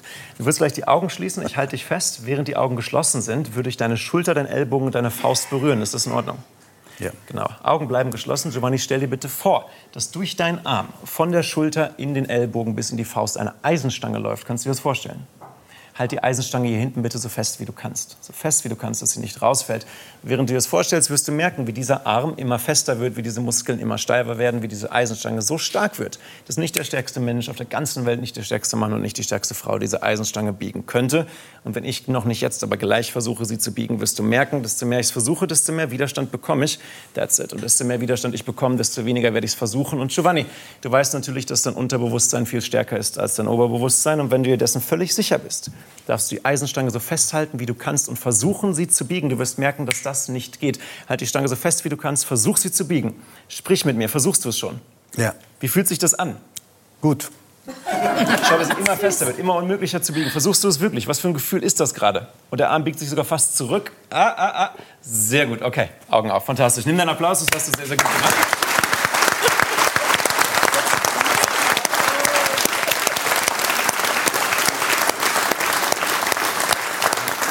Wenn noch eins hinten dran. Das schien, als ob es mühsam war, aber nicht unmöglich in diesem Moment. Vielleicht habe ich auch nicht. Darf ich trinken? Ja, natürlich. Ist, Es schmeckt jetzt wie ist, darf Cola. ich ganz kurz was fragen? Ist er immer noch in Hypnose oder nicht? Es wird technisch. Hypnose ist kein Zustand im Grunde, sondern Hypnose ist ein zwischenmenschlicher Prozess, bei dem das kritische Denken einen kurzen Moment umschifft wird. Wenn ich jetzt zu dir sage, Judith, du klebst an dem Stuhl fest, dann wirst du sagen, nein. Wenn ich aber einen hypnotischen Prozess davor schalte, dann wirst du in dem Moment sagen, ja, ich klebe fest und landest in so einer Art hypnotischen Spule mit drin. Das ist in manchen Situationen mit manchen Menschen einfacher als mit anderen Ist Menschen. er jetzt gerade? Zum Teil. Okay. Da sind wir zum Teil. Gott. Wenn ich mir, vermutlich hätte ich mir gerade auch etwas mehr Zeit lassen sollen damit. Durchlauf uns mal kurz durch deine Erfahrung, weil Giovanni, das sieht von außen jetzt total krass aus und Hypnose wird immer so mystifiziert, aber ich möchte natürlich so Aufklärungsarbeit leisten. Wie fühlt sich das alles an? Äh, bin ein bisschen benebelt. Benebelt, aber bist du ganz weg? Hast, nein. Nein. Hast du den Eindruck, dass du, nein. Ich, Du fühlst nee, dich schon im Grunde da, ja? Im Grunde genommen, äh, da weiß ich noch nicht so richtig, aber ich bin da, ja. Sehr gut, fantastisch. Dann versuchen wir noch einen hinterher, wir schieben eins hinterher, dann lösen wir auf. Der hypnotische Prozess muss immer aufgelöst werden. Ähm, die Füße dürfen auf dem Boden bleiben. Sehr gut. Und Giovanni, und hier geht es auch wieder um Fokus und dass du genau das machst, worum ich dich bitte. Schau bitte genau hier nach vorne. Folg bitte meinem Finger nur mit den Augen, nicht mit dem Kopf.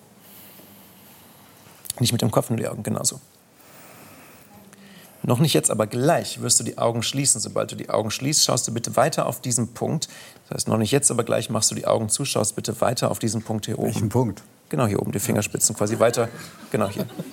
Drei, zwei, eins, Augen zu. Schau weiter auf diesen Punkt. Augen schließen dabei. Fantastisch. Giovanni, stell dir bitte vor, dass dieser Punkt sich in ein vielleicht Judith Rakers Fahrradschloss verwandelt und dass wir das Schloss abschließen.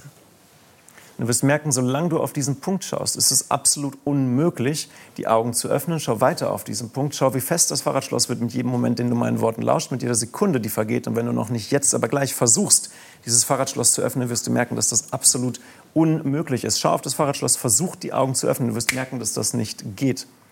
Giovanni, versuchst du es schon? Ja. Wie fühlt sich das an? Komisch. Wenn du die rechte Hand ausstreckst, mit der Handfläche nach oben, dann gebe ich dir den Schlüssel an die Hand. Hier ist der Schlüssel für das Fahrradschloss. Den darfst du nehmen und du darfst das Fahrradschloss öffnen und schau, was mit deinen Augen passiert. Nimm deinen Applaus. Das ist sehr gut.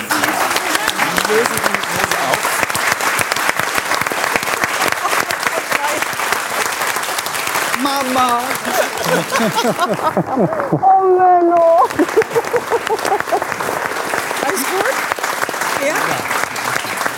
Wir lösen auf. Es dauert ungefähr 90 Sekunden. Das ist wichtig, damit du nachher nach Hause fährst und sagst, alles ist aufgelöst. Und dann sind wir durch. Also in 90 Sekunden bin ich wieder der Alte. Ja. Auch hier wieder ganz wichtig, übrigens noch mal ganz kurz für die ZuschauerInnen zu Hause.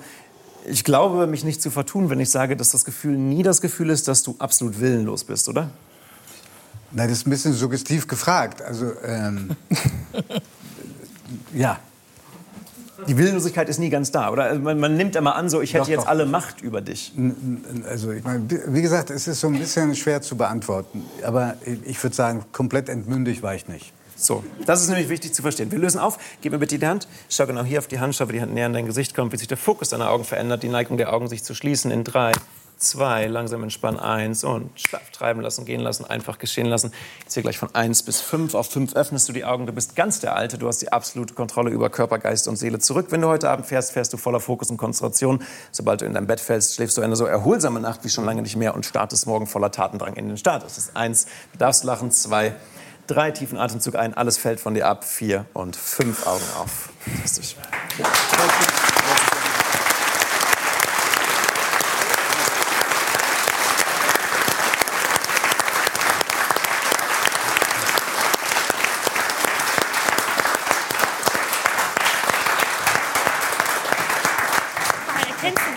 Ja.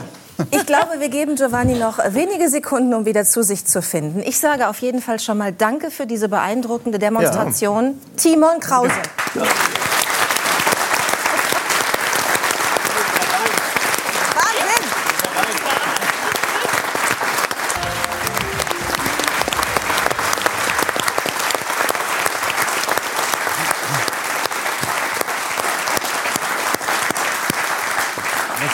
Jetzt in diesem Gespräch äh, passiert, ich bin nicht schuld. Nein, ich weiß. Ich habe das auch so vorausgesetzt. dann müssen Sie mit Ich habe gedacht, jetzt kann er fragen, was er will. Timo Krause. ähm, also, wenn ich nicht komplett äh, durcheinander bin, äh, das letzte Mal waren Sie vor zwei Jahren da. Und es gibt so vieles, was wir da aus dem Film gerne ansprechen würden. Aber davor muss ich noch eine Frage stellen. Nämlich das Gespräch, das damals meine Kollegin Judith geführt hat, das endete mit einer Art Aufruf. Ich weiß nicht, ob Sie sich erinnern. Und zwar der Aufruf war, alle Frauen, die es erträglich finden, einen Mann zu haben, der jeden Morgen Yoga macht, sollen sich bitte melden. Und jetzt sind wir natürlich wahnsinnig neugierig, Sie als ähm, Yoga-Spezialisten, ob sich Frauen bei Ihnen gemeldet haben. Keine einzige. Oh Gott. Ja, Ich hab das war alles aber auch beabsichtigt. Ich weiß, dass das Frauen nicht mögen. Ich weiß, dass Frauen nicht mögen, wenn einer zu diszipliniert ist. Ich glaube, daran sind alle meine Ehen auch gescheitert. Am Yoga, wirklich? Nein, nicht am Yoga, an der Disziplin. An der dass Disziplin. jeder wirklich, dass einer wirklich das Das heißt, das Yoga, Yoga ist ein Synonym dann für Disziplin, für Selbstdisziplin. Ja, natürlich. Und für ich ziehe mein Ding durch? Ja, aber Yoga ist ja nicht so, dass man, dass das äh, nicht, sagen wir mal, kommunikativ ist, nicht gesellschaftlich, das, das ist schon auszuhalten. Nur, ich mach's halt und ich mach's immer. Und ich, ja, und ich trenne mich davon nicht. Und wenn man so einen hat, wo man genau weiß, der isst jeden Morgen zwei Eier zum Frühstück um 10 Uhr pünktlich, das ist abstoßend. Ich mache das nicht. Ich geh mal gar Evelyn, was könntest du besser ertragen? Ein Mann, der jeden Morgen zwei Eier isst oder Yoga macht? Ich würde sagen, die Mischung macht's. Ein Mann, der auf der Yogamatte Eier isst. Finde ich schön. Und ich glaube, es ist aber auch nicht die richtige, wenn sie das nicht mag oder nicht akzeptiert. Dann kannst du so lange weitersuchen, bis eine kommt, die Yoga mag. Und die Eier. ja, ist so. Also ich werde das nicht mehr anstreben. Er isst weiter Eier. Äh, was interessant war, als vorhin äh, Judith mit Timon Krause gesprochen hat, dass Sie gesagt haben, mit zwölf haben Sie diese m, Leidenschaft entdeckt. Das hat mich daran erinnert, dass Sie mit zwölf ähm, kapiert haben, ich möchte schauspielerisch Ja. tätig werden. Gab es dafür auch einen Anlass? Ja. Es war ein Anlass, rein physisch. Ich war ein schwaches Kind. Ich war äh, Ja, ich war nicht sportlich. Ich war ein bisschen vorlaut. Ich war kein gemochtes Kind. Und ich wollte gemocht werden und habe gemerkt, wenn die Leute über einen lachen, dann mögen sie einen auch. So einfach ist es. Okay. Und Sie haben aber immer wieder gesagt, durch alle Jahrzehnte Ihrer, Ihrer wirklich langen und so erfolgreichen Laufbahn, es gibt einen großen Unterschied zwischen lustig und komisch. Ja, das ist auch so. Waren Sie damals lustig oder komisch? Ich war damals lustig. Was ist lustig und was ist komisch? Lustig ist, ich habe es mal auf den Punkt gebracht, weil mich das lange beschäftigt hat.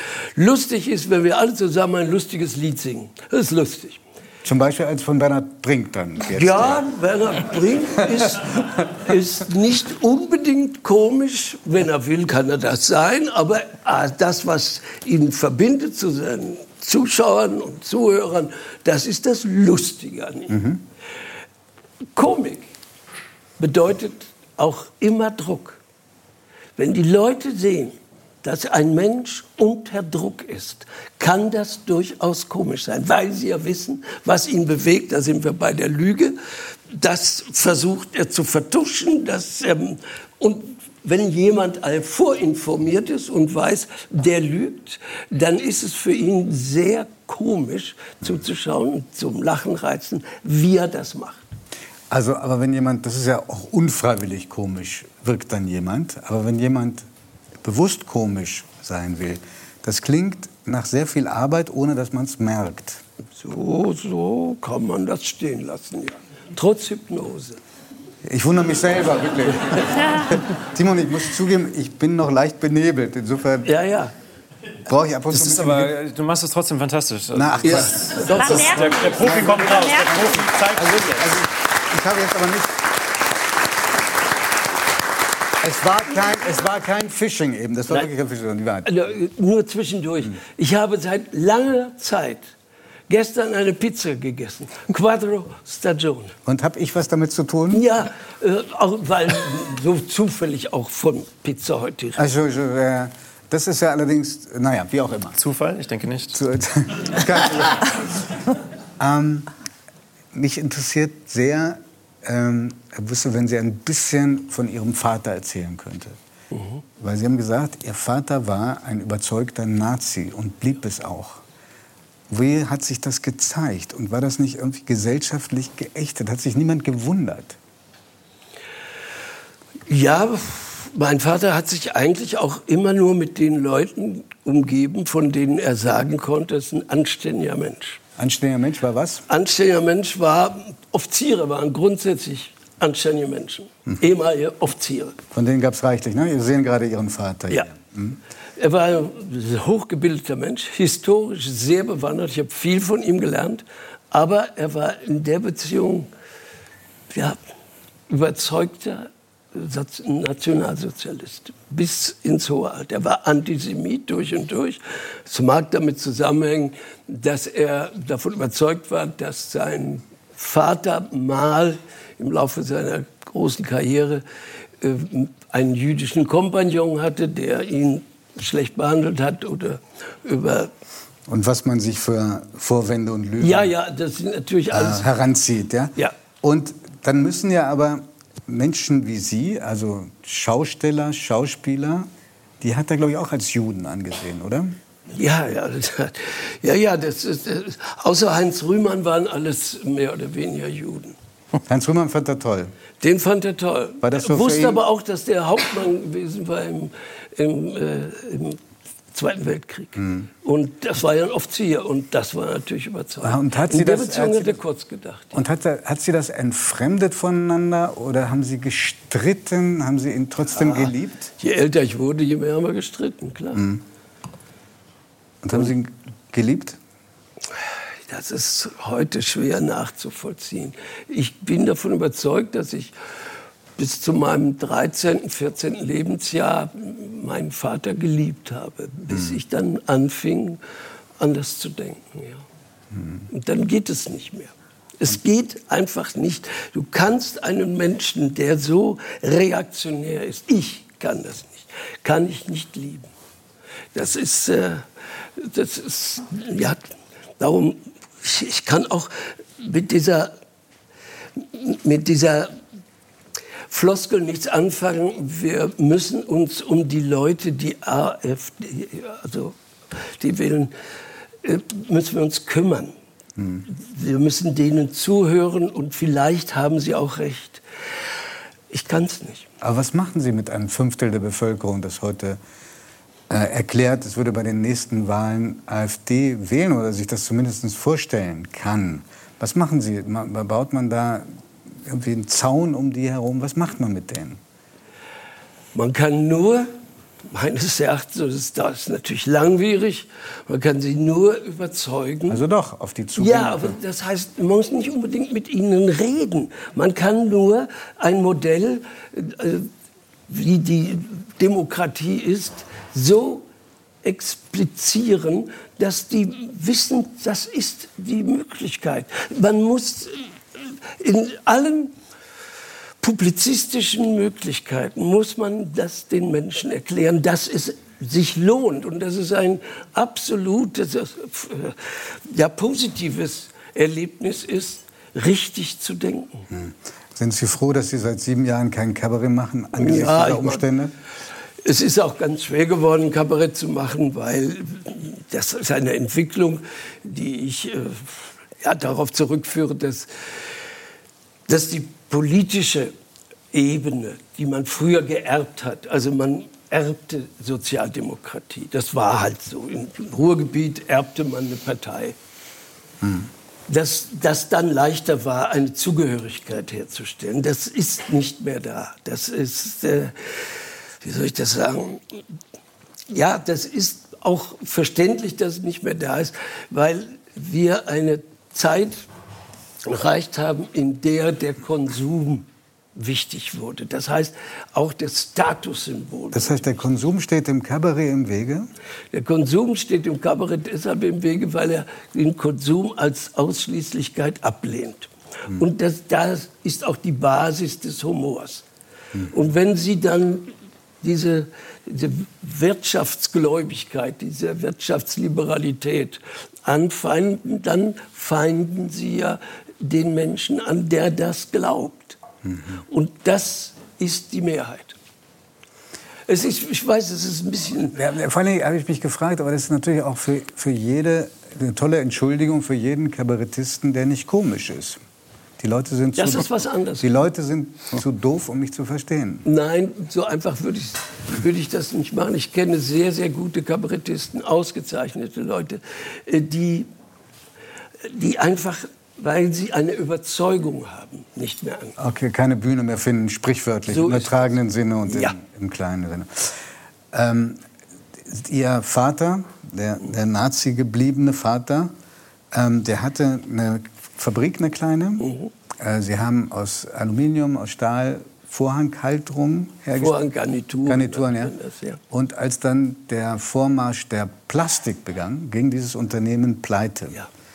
Und, ähm, und haben Sie, wie, wie hat der Vater das erlebt, als kompletter Niedergang, an dem wieder irgendjemand schuld war? Wie haben nein, Sie das als Familie, nein, wie haben Sie das als Familie erlebt? Mein Vater hat sich selbst als Versager bezeichnet. Als mein Vater schon nicht mehr gesund war und seinen Schlaganfall hinter sich hatte und da hat er zu mir gesagt, äh, du kannst alles machen, nur werde kein Versager, hm. wie ich das gemacht habe. Also er war, ja, er war in großem Zweifel. Und wie haben Sie das erlebt? Sie waren fünf Jahre alt, als äh, die, die, das Familienunternehmen bankrott ging. Ja.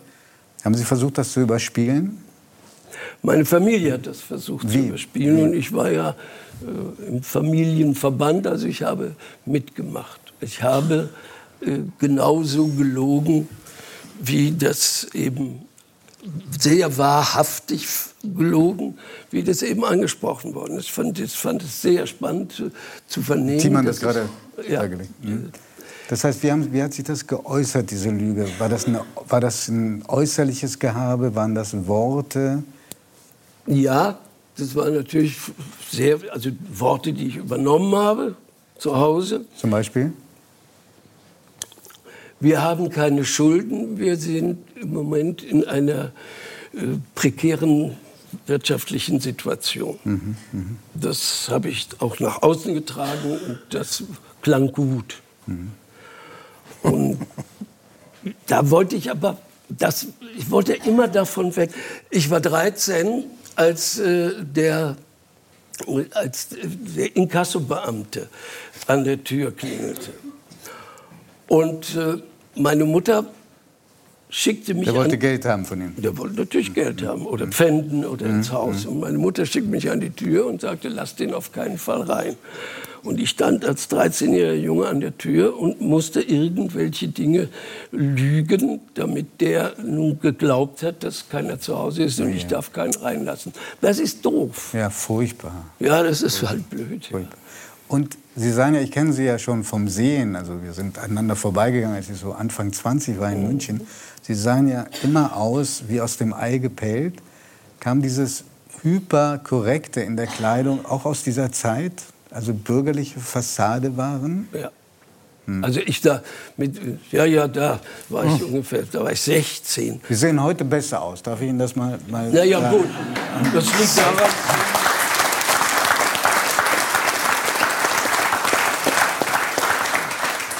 Daran, dass das Leben hat es ja ganz gut mit mir gemeint. Und das Leben formt sie. Das ist halt so. Und ähm, damals habe ich auch noch eine Brille getragen. Inzwischen habe ich Kontaktlinsen. Also man kann schon selber was tun dafür, dass man besser aussieht.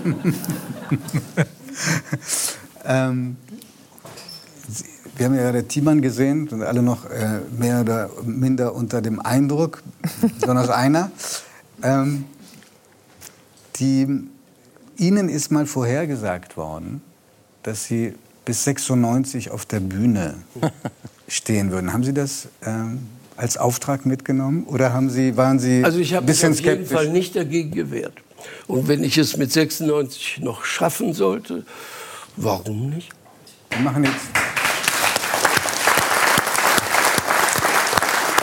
Darf ich, wenn Sie erlauben, darf ich, darf ich Bernhard Brink fragen, wann für Sie der Moment wäre, aufzuhören? Oder weil Sie vorhin gesagt haben, wir waren Rock'n'Roller, sagen Sie lieber auf der Bühne sterben? Äh, manche halten mich ja schon für den Bruder von Johannes Hesters. äh, aber, aber das 108 geworden, das würde ich nicht erleben. Äh, ich glaube, äh, aber wenn du so fit bist wie Jochen und drauf ist und so, wir kennen uns ja auch schon ein bisschen länger, äh, dann soll man einfach das nicht an der Zahl festmachen, sondern wirklich, wie man sich fühlt, gehst du raus.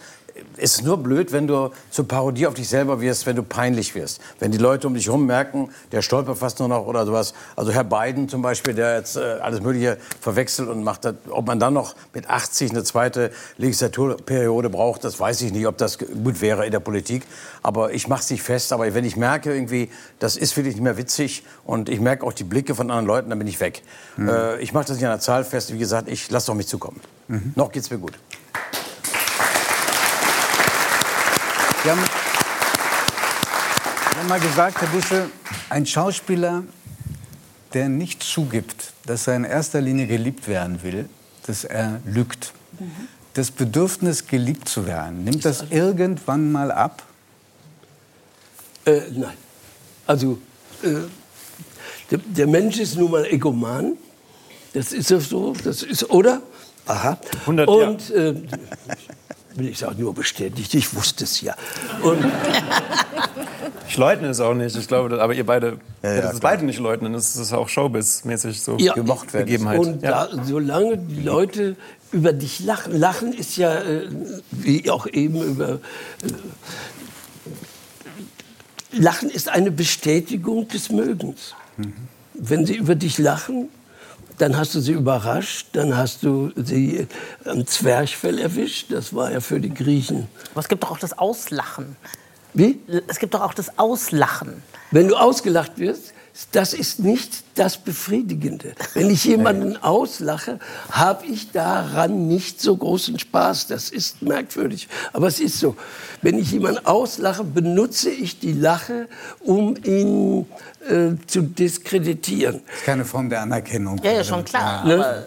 Aber, aber, es ist halt auch ein Lachen. Ja, das es ist immer auch- so es einfach zu viele unterscheiden. Sorten Lachen. Aber negativ besetzt. Ja, ja, klar, Ja. natürlich. Busse, erlauben Sie mir eine letzte Frage. Sie haben doch sehr viel Liebe bekommen von den Zuschauerinnen Ja, und kann Zuschauern. nicht anders sagen. Viel Anerkennung. Ähm, haben Sie denn selber auch genug geliebt?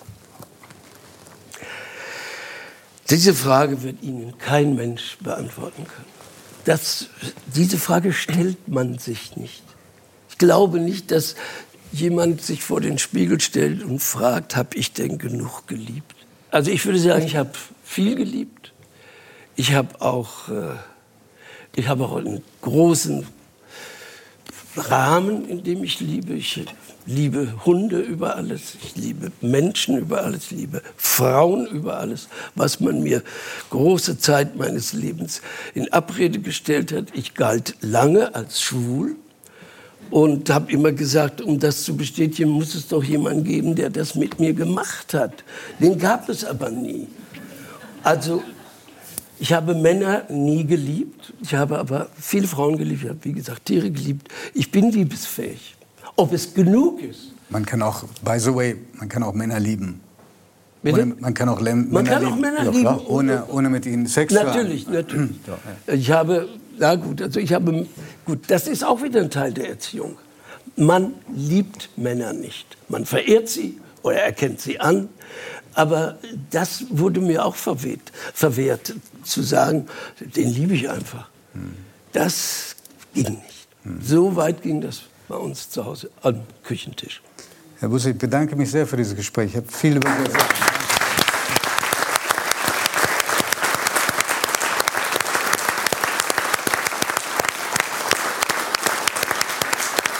So, und wir kommen jetzt zu einer Frau, die jahrelang. Kurze Zwischenfrage, wie viel davon gelogen?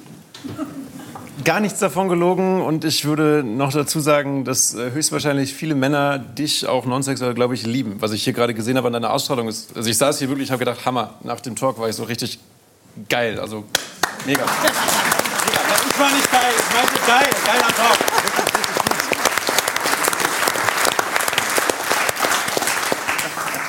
So, nächster Versuch. Und jetzt kommen wir zu einer Frau, äh, die jahrelang erfolgreich als Managerin gearbeitet hat, auch Firmen saniert hat und die dann einfach losgelaufen ist und nicht mehr aufgehört hat. Sie ist die meistgewanderte Frau der Welt und wir freuen uns sehr, dass sie bei uns ist. Christine Thürmann.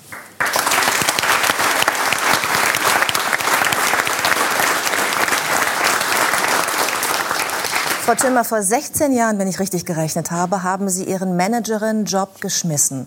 Mochten Sie den Job nicht oder mochten Sie das Wandern einfach nur lieber? Also ich habe meinen Job total geliebt. Ich bin ja auch keine Aussteigerin, ich bin eine Umsteigerin. Ich habe einfach mal erkannt, das Leben ist kurz. Man sollte aus der Ressource Lebenszeit so viel als möglich machen. Und wie das mit der Karriere ging, das wusste ich dann ja schon. Also habe ich beschlossen, jetzt mache ich mal was anderes, was mich interessiert, nämlich das Wandern. Ja, und ich habe seitdem nicht mehr aufgehört.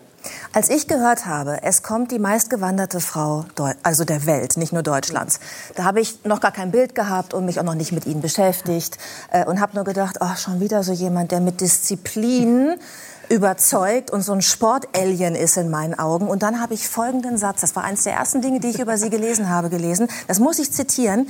Ich bin nicht schwindelfrei, also haben Sie gesagt, habe Plattfüße, X-Beine und fünf Kilo Übergewicht. Ich habe mich einem Extremsportler noch nie so nah gefühlt. Wie nach diesem Satz. So schön. Wirklich.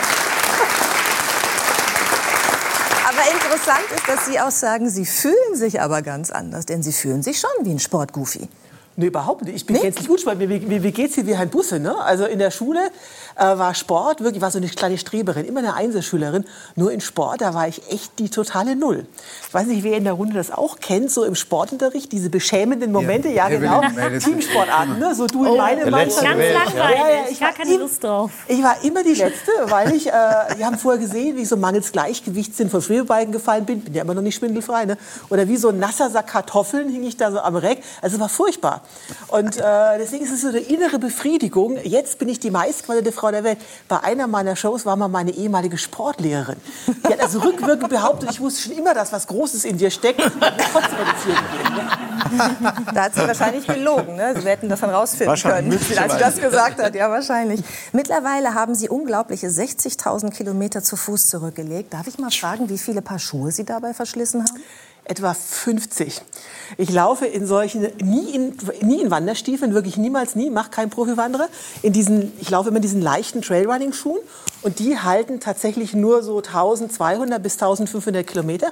Also ich brauche unterwegs alle sechs Wochen neue Schuhe. Das ist eine logistische Herausforderung, aber das kenne ich ja als Geschäftsfrau. Ne? So Logistikkonzepte entwickeln, äh, bin ich gut. Haben Sie denn, äh, ja? Man hat ja als erfolgreiche Geschäftsfrau möglicherweise auch Plan B. Haben Sie ein paar Ersatzschuhe dabei? Niemals nie, weil es, ich bin ja total auf Gewicht orientiert. Also bei mir ist alles gewichtsoptimiert. Ich würde nie irgendwas redundant zweimal mitnehmen. Also, auch nicht zu, für den Notfall? Äh, es gibt keinen Notfall. Also die Schuhe lösen sich ja nicht in Luft auf. Also zur Not äh, mit Ducktape, also so Panzerband, kann man fast alles reparieren. Also wenn ich nur eine Nacht irgendwo hinfahre, habe ich ein zweites Paar Schuhe dabei als Ersatz. Und vielleicht noch ein drittes, falls das zweite Paar dann auch irgendwie. Ähm, also deswegen bin ich sehr offen äh, für das Thema Gewichtsreduktion beim Reisen, wie vielleicht viele Frauen. Sie haben Ihren Rucksack dabei. Ja. Und genau. zeigen uns jetzt mal, äh, was Sie so dabei haben, wenn Sie auf Tour sind. Würden Sie das mal auspacken und uns erklären, Ja. was man so braucht für eine Wandertour? Also erstmal vorneweg, der Leitsatz ist, unterwegs beim Wandern ist der große Luxus nicht das, was man dabei hat, sondern das, was man nicht tragen muss. So, das heißt, es ist wirklich, es gilt nur ein Satz. Gibt es ohne diesen Gegenstand ein Überlebensnot, Überlebensproblem? Antwort die Antwort nein, bleibt der Gegenstand zu Hause. Das heißt, ich persönlich wandere ohne Unterhose. äh, ja, also nicht nur wegen der Gewichtsoptimierung, ist auch besser wegen der Belüftung. Es gibt also auch Im Ernst? Ja, ja, Aber also- Sie haben schon was drüber dann. äh, eine Hose, ja, aber keine Ja, wir hatten Wiegald Boning hier, der wandert nachts. Also ich meine, jedem Zierchen sein Zierchen, oder? weggeschickt, damit man versteht, äh, wel- welche Kleinigkeiten also auf eine warten. Also das Ganze hier wiegt 5 Kilogramm. Das ist meine gesamte Ausrüstung. Wie lange wanderst du damit? Äh, fünf Monate am Stück im Regelfall. Mit dem Rucksack. Mit diesem Rucksack. Der Rucksack wiegt äh, 493 Gramm. Bei mir ist wirklich alles aus Gramm genau Und eine Hose nur? Es gibt zwei Hosen, eine, zum, eine für tagsüber und eine für nachts. Ist das und- jetzt da, da, mit dem Rucksack, darf ich das schon mal nachfragen? Also bei mir steht auch eine Wanderreise an, fürs Fernsehen, für das Format Wunderschön. Und ich habe schon viel eingekauft dafür. Äh, ist schon mal, schon mal falsch. Im. Outdoor-Laden, weil ich dachte, wenn ich jetzt wandere, brauche ich Sachen. Ja, bei mir fängt jeder Sport mit Ausrüstung kaufen an. Ich gebe das hier ehrlich zu. Ich finde das ganz toll, mir zu überlegen, was könnte man alles gebrauchen. Ich habe sogar schon so einen kleinen Gaskocher. Ich glaube, dass wir als Team auch ein Restaurant finden werden. Ich bin auf alles vorbereitet. Ja, dieser Rucksack zum Beispiel, habe ich gesehen, da gibt es tausende Modelle. Manche sind wasserdicht, manche sind wasserfest, manche sind aus verschiedenen Materialien. Einige sind sehr teuer, einige sind sehr günstig. Wie haben Sie schon diese Entscheidung getroffen mit dem Rucksack? Ja, ganz einfach. Ich nehme das Leichteste. Und das ist nicht unbedingt das Teuerste.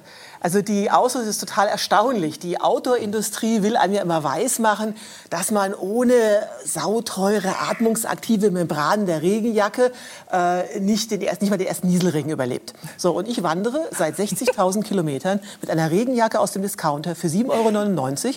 Und statt einer Regenhose habe ich einen aufgeschnittenen Müllsack an. Aber äh, Wegen der Belüftung übrigens. Äh, wegen der Belüftung. Großartig. Da ist es. Ja, Man, da sehen wir es. man, hat, also, man hat in fünf Monaten nie das Bedürfnis, sich irgendwie mal rauszuputzen. Ich sehe ja eh keinen. Also ich bin ja alleine unterwegs. Das wundert wahrscheinlich jetzt keinen, warum keiner mitkommt. Aber ich bin tatsächlich alleine unterwegs. Unterwegs sehe ich außer ein paar Wildschweinen, Eichhörnchen sowieso niemand. Und meine Mitwanderer sehen genauso abgeranzt aus wie man selber. Und ich finde dieses Outfit also unglaublich sexy. Ne? Ich mache mir so einen Schlitz in meinen Müllsack. Das sieht toll aus, wie Ingrid Steger. Ich fand auch, dass es jetzt. Ich muss noch mal nachdenken, ob ich mein, mein Outfit-Konzept noch mal ändere für diese anstehende Reise. Aber was ist denn jetzt noch alles in diesem äh, Rucksack drin? Ist da ein Zelt dabei? Also Ja, da ist also ein Zelt drin, äh, gedacht, ja. 930 Gramm. Dann ist äh, eine Art Schlafsack. Ich sage bewusst eine Art, das ist nur so ein Quilt, also so eine Decke, die kann man unten als Fußbox zumachen. Es gibt äh, eine? Isomatte. Bitte? Wie viel Gramm war der? Der Schlaf ist sieben, es kommt darauf an, welche Temperatur. Der wiegt immer so zwischen 600 und 700 Gramm. Ich habe natürlich mehrere Schlafsäcke. So eine Isomatte, die ist auch nur 1,30 Meter lang. Ich bin 1,84, macht aber nichts, weil unterhalb der Knie ist man ja nicht mehr so wärmeempfindlich. Da kann man einfach den Rucksack unterlegen, wovon der nicht sehr... Entschuldigung, das besonders Thema Schla äh, also äh, Luftmatratze ist, ist ja, das ist die. Luftmatratze hier. Die ist halt so dünn, aber äh, andere Leute liegen auf. Yogamatten. Ne? Also, Jochen, unser nächster Urlaub. Siehst Habt ihr schon mal Urlaub zusammen gemacht? Nein. Achso, okay. Ich glaube, Jochen möchte auch nicht so einen Urlaub machen, wenn ich mir ihn so anschaue. Ich bin auch, ich auch so. Jochen ist, glaube ich, eher so wie ich, was das gut. Gepäck Ja, angeht. ich finde das spannend. Würde ich sagen. Was So, ich? du, dass, dass, dass du eher so bist wie ich bei dem Gepäck. Dass du dir Ja, Gedanken machst, wie möchte ich Ich gekleidet kaufe auch sein. gern vorher ein. Ja. So, die Zahnbürste. Jetzt kommen wir mal zu den, zu den, äh, äh, zu den. Details. Also ähm, ich trenne mir nicht nur die Etiketten aus der Kleidung aus Gewichtsgründen, ich säge mir auch die Zahnbürste ab. Wiegt bringt auch ein paar Gramm. Und wenn jetzt das Argument kommt, das bringt doch nur ein paar Gramm, also ich sage nur, die Gramm läppern sich und 50 Gramm sind schon ein Schokoriegel. Was hätte ich gerne lieber unterwegs? Ich meine, man sieht das hier, alle sitzen hier äh, und essen nicht. Ich hätte den mir schon- Schokoriegel genommen, ja. Ja, ja. Sie auch. Genau, deswegen. Ja, und ähm, Deshalb, was ist mit der Zahnbürste? Ist die irgendwie abgeschnitten? Ja, abgesägt, Ah, okay. aus Gewichtsgründen. aus Gewichtsgründen, genau. Genau wie die Etiketten aus der Aber Kleidung. es macht auch wirklich mehr Spaß zu laufen, wenn man nicht nach hinten gedrückt wird. Ja, genau. genau.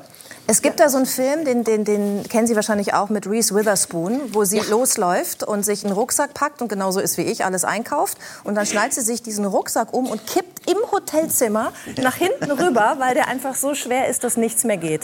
Das Erlebnis hatten Sie nie? Waren Sie von Anfang an so oder haben Sie sich über die Jahre runter reduziert? Also ich war ja nun früher äh, mal erfolgreiche Geschäftsfrau. Das heißt, äh, ich bin meine erste Wanderung angegangen wie ein Businessprojekt. Und habe also erstmal gründliche Recherche betrieben und habe festgestellt, aha, das Rucksackgewicht ist der entscheidende Faktor für den Erfolg einer solchen Wanderung. Und äh, wie optimiert man das Rucksackgewicht? Ganz einfach. Man verwiegt jeden einzelnen Gegenstand bis aufs Gramm genau und trägt das in eine Excel-Tabelle ein. So, Sie haben einen Businessplan geschrieben ja für klar, Ihre ich habe eine. Excel-Tabelle gemacht, habe also alle so lange und an der Excel-Tabelle habe ich dann so lange rumoptimiert, bis unten wirklich fünf Kilogramm rauskam. Und so bin ich gestartet mit äh, minimalistischer, ultraleichter Ausrüstung und von dem bin ich seither eigentlich kaum mehr abgewichen. Also die Farbe der Müllsäcke ändert sich, aber ansonsten vom Prinzip her bleibt es gleich. Was ist mit dem Thema Essen? Darf das noch mit rein? Ja. Also außer dem Schokoriegel jetzt? Ja, also es gibt äh, äh, bei mir zum Beispiel zum Thema Essen, es gibt kein richtiges Besteck, es gibt einen Löffel und der hat natürlich aus Gewichtsgründen Löcher im Stiel, klar. Und äh, gekocht wird und gegessen und getrunken und äh, Ich habe einen tragbaren Webergrill mir besorgt. Man kann ja immer, ich muss auf alles vorbereitet sein.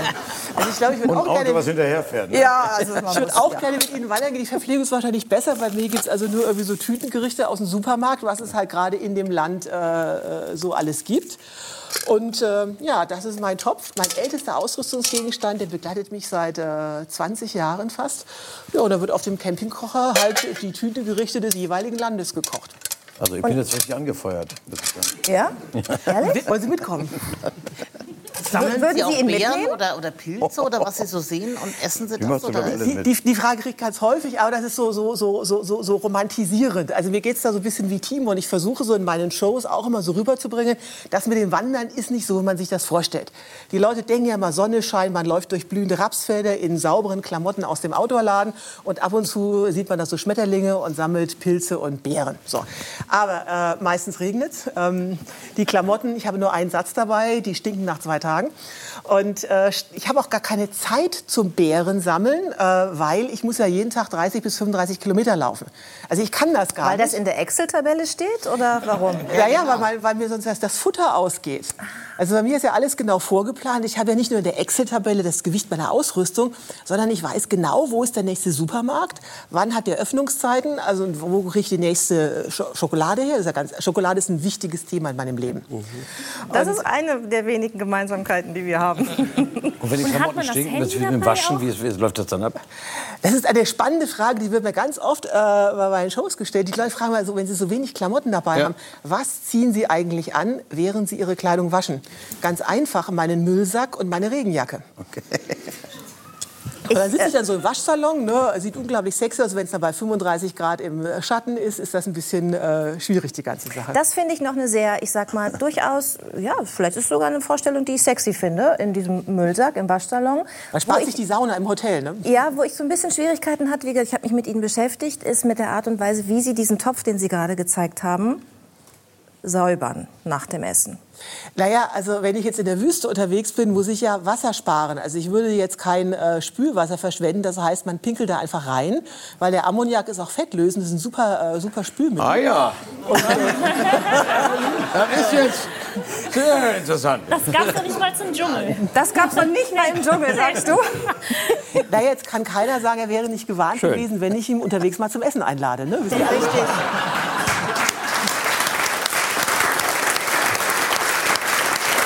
Also bis gerade eben, ne?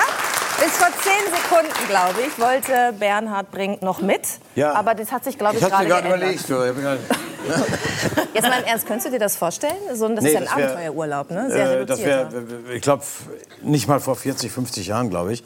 Äh, als man ein junger Student war oder sowas, äh, das ist nicht mein Ding einfach. Das muss ich ganz klar sagen. Ähm, die Sie hat ja Männer- nun wahrscheinlich im Leben schon ganz gut was, zu was gebracht und kann das auch finanzieren alles. Aber Sie haben und doch mal wunderbar gesungen, geplant. frei und abgebrannt. Frei und abgebrannt, ja. Das war ein Titel von mir, ist richtig. Und, äh, aber ich würde lügen, äh, will ja nicht lügen heute. Äh, ich habe das äh, erfreulicherweise nie im Leben erleben müssen, dass ich frei und abgebrannt war. Okay, was gibt dir das denn? Also es muss ja auf der anderen frei Seite, schon. da ist ja diese Entbehrung, ne, die du gerade schilderst. Und auf der anderen Seite muss doch irgendwas stehen, was einen entschädigt für das alles. Was ist das? Also ich sehe überhaupt keine Entbehrung, ich sehe ja nur, was ich bekomme. Und das ist, ich sag mal, plakativ die Senkung der Glücksschwelle.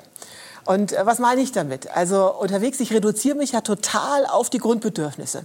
Und plötzlich wird jedes kleine bisschen, was darüber hinausgeht, zum totalen Luxus. Also ich bin jemand, also ich bin eine Frau, mich kann man bei so einem Date mit, mit einem Schokoriegel glücklich machen. Also weil äh, unterwegs, also wenn ich halt sonst nichts äh, sonst nichts habe, also ich wirklich ganz winzige Sachen werden äh, zum totalen Luxus. Aber wa warum immer so viel Kilometer? Warum nicht ein bisschen Ameisen beobachten oder die Also nein, aber also generell, wenn man draußen in der Natur ist, ja so viel Interessantes. Aber wenn man Zeit hat, könnte man das doch auch sehen. Wenn man aber jeden Tag 35 Kilometer laufen muss, dann wird das ja eigentlich eher so einer sportlichen Herausforderung. Oder? Naja, ich habe ja sonst nichts zu tun außer laufen. Außerdem muss man sich Ja. vorstellen, ähm, ich habe dafür unglaublich viel. Zeit. Äh, ich zelte nämlich immer irgendwo wild im Wald. Das ist jetzt je nach Land nicht immer so wirklich legal. Das heißt, ich habe gar keinen Anreiz, jetzt, was weiß ich, um 17 Uhr schon Schluss zu machen, weil dann liege ich im Wald rum, dann kommen wirklich noch Waldarbeiter, Jogger, Hunde, Gassigeher, sonst was. Das heißt, ich bin von Sonnenaufgang bis Sonnenuntergang auf den Beinen. Dann kann ich sowieso laufen, wenn ich eh unterwegs bin. Und keine Angst alleine, sag Ja, ich wollte gerade sagen, ist das gefährlich Gottes als Frau? Willen. äh, Haben Sie ein als Handy Frau. dabei denn, wenn Sie da Also ich habe ein Handy dabei und auch ein wahnsinnig großes äh, äh, Schweizer Offizierstaschenmesser. So, Was ist mit dem Revolver da unten? zack, da kann, ich, äh, da kann ich mich da so der Bären erwehren. Ne? Nee, ähm, Nee, Moment, das habe ich auch gelesen. Wenn Sie, also wenn Bärentatzen zu sehen sind, äh, habe ich gelesen, singen Sie. Und Ja. zwar die Nationalhymne. deswegen wollte ich gerade sagen, also ich würde, ich Einigkeit und Genau. Recht und Freiheit. Ja, genau. ich, gehe immer alleine. Ich glaube, Sie würde ich mitnehmen, Siehst du, geht schon los. Geht schon los. Ja. aber nur in bestimmten Gebieten. Die Hypnose geht. Ja, das ist nur das Problem. Im Bärengebiet muss man die Bären ja warnen, dass man kommt. So, äh, jetzt, wenn man alleine unterwegs, also am besten redet man dazu. Diese Bärenglöckchen, das ist totaler Schwachsinn, das halten die Bären für Vogelgezwitscher. So, jetzt kann man sich unterhalten, wenn man jetzt alleine unterwegs ist, so ein bisschen Selbstgespräche, sehr doof. Da sehen wir die Bärentatze auch, die Sie gesehen Genau. haben. Ja, und äh, das heißt, am besten sollte man singen. Das Problem ist nur, äh, wie viele Lieder kann man auswendig, wenn man jetzt nicht Schlagersänger ist. Ja, gut, da kann ich noch ganz viele. Also jeden Tag die Nationalhymne wäre langweilig. Ja, das mache ich aber. Ich bin wirklich durch den ganzen Bundesstaat Montana in den USA die deutsche Nationalhymne singend gelaufen, um die Bären abzuschrecken. Ich bin, ist nichts passiert. Wahrscheinlich standen die alle am, am Wegesrand, haben salutiert, ne, wenn ich da so vorbeigekommen bin. Haben abgewinkt. Nee, Gott, oh Gott. Ähm, Frau Thürmer, Christine, ich bin vorhin schon ins Du gefallen, weil ich so fasziniert war. Äh, wenn du nicht wanderst, letzte Frage, wie lebst du dann? Ja, ich lebe äh, in Berlin-Marzahn. Ich sage immer, ich bin Christine, nicht Cindy. Ich bin Christine aus Marzahn. Ja, und ich schreibe Bücher, habe schon vier geschrieben. Und äh, ich halte vor allen Dingen auch Shows, ähm, wo ich halt versuche aufzuklären, wie das mit dem Wandern ist. Also nicht so, wie man sich vorstellt, aber trotzdem macht es eben verdammt glücklich. Ich meinte jetzt vor allen Dingen den Luxus, den du dann da, also den Luxus in Anführungsstrichen. Dann ist ja da wahrscheinlich ein Bett und eine Dusche und Unterwäsche, oder? Ja, also ich wohne in einer Plattenbauwohnung in Berlin-Marzahn, siebter Stock von elf, auf 25 Quadratmeter. Und ich habe da zwar kein Bett, aber eine Matratze auf Europaletten. Und ich habe einen Herd und ich habe sogar eine Dusche mit warmem Wasser. Also für mich ist das der totale Luxus. Vor allen Dingen habe ich in Laufweite gleich drei Supermärkte. Also ich gehe dann vor Begeisterung am Tag zweimal einkaufen, weil es einfach äh, frische Sachen gibt. Jo- Und da Jochen sieht man guckt schon so mal, komisch ne, hier. wie diese Glücksschwelle sinkt, äh, von der du gerade gesprochen hast, das Glück der kleinen Dinge. Also ich finde es faszinierend, ich könnte noch ewig zuhören, aber die Zeit ist vorbei. Christine Thürmer. Danke.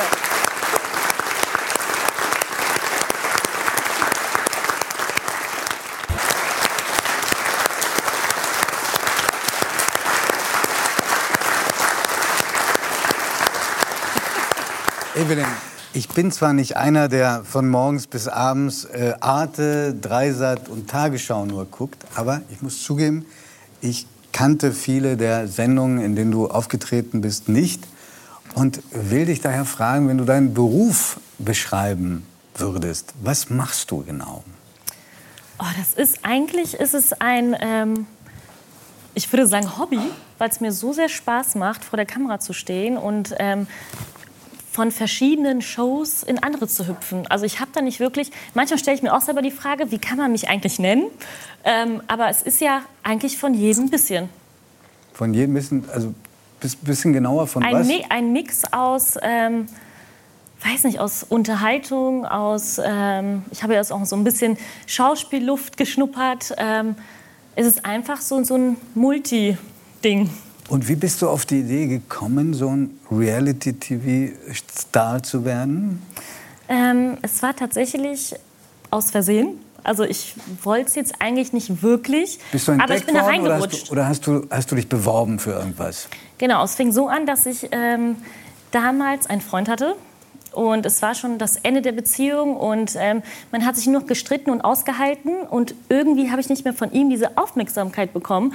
Und ähm, habe vielleicht auch, wenn ich jetzt so tief in mich reinkehre, irgendwo anders diese Aufmerksamkeit gesucht ähm, und habe mich dann online irgendwo beworben. Und es ging dann ganz schnell, dann saß ich auch schon bei RTL in einem Riesencasting und ähm, bin dann irgendwann in eine Show War, war, das, getreten. war, war das diese Kuppelshow, wie, wo 50 Frauen sind und ein Mann, der, Genau. der wie heißt sie nochmal? Take Me Out. Take Me Out, genau. Ja. Mit so einem wahnsinnig quirligen Moderator, der ungefähr so groß ist wie ich. Genau, Ralf Schmitz Genau. war das. Damals, ja. Das, das war, das war der, der Anfang. genau. Kennst du wohl doch Giovanni, die Ja, aber jetzt fällt es mir ein. ja, das war Ralf der Schmitz, Anfang. darf ich anmerken, ist ein exzellenter Komiker. Ja. Das stimmt. Ja.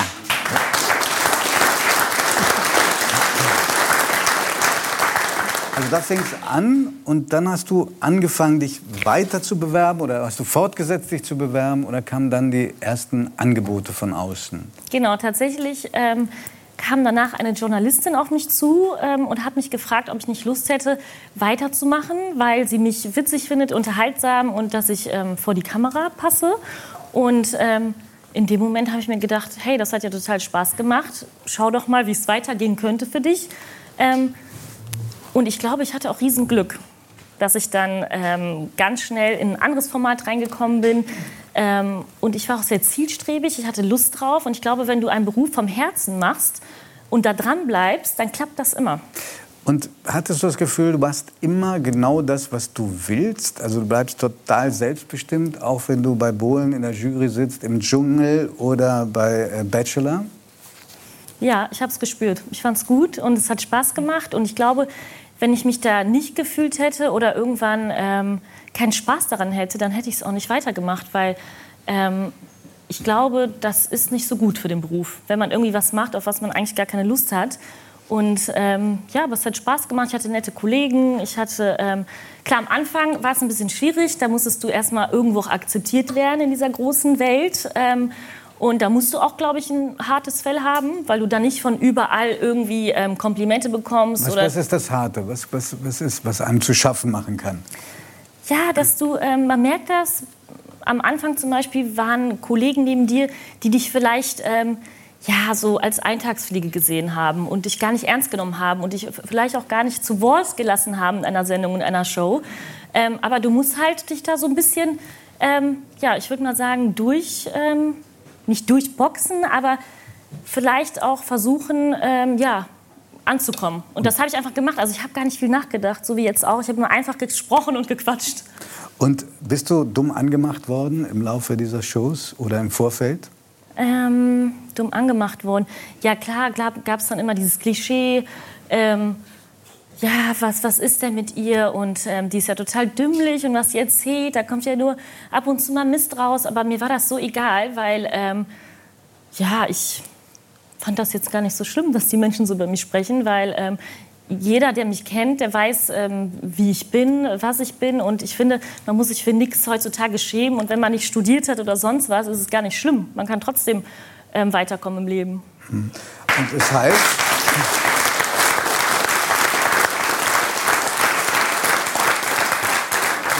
Das heißt, dass du inzwischen auch äh, sehr gut davon leben kannst.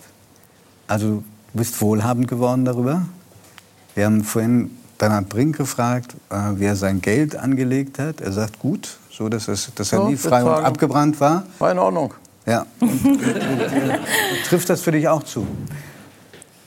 Ja, also eigentlich spricht man nicht über Geld, aber was ich sagen kann ist, ähm, man weiß ja nie, wie es weitergeht. Und ähm, deswegen muss man immer schauen, dass man sein Geld irgendwie zusammenhält, dass man noch einen Plan B hat und ähm, wenn es dann mit diesem Job irgendwann nicht weitergeht, dass man dann trotzdem sagen kann, ähm, hey, ich habe mir hintenrum was aufgebaut, wenn es ähm, vorne rum nicht mehr geht.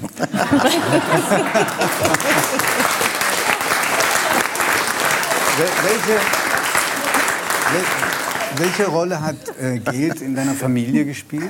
Wir haben vorhin im Film gesehen, deine Eltern sind aus Polen eingewandert. Du bist Genau. in Düsseldorf auf die Welt gekommen.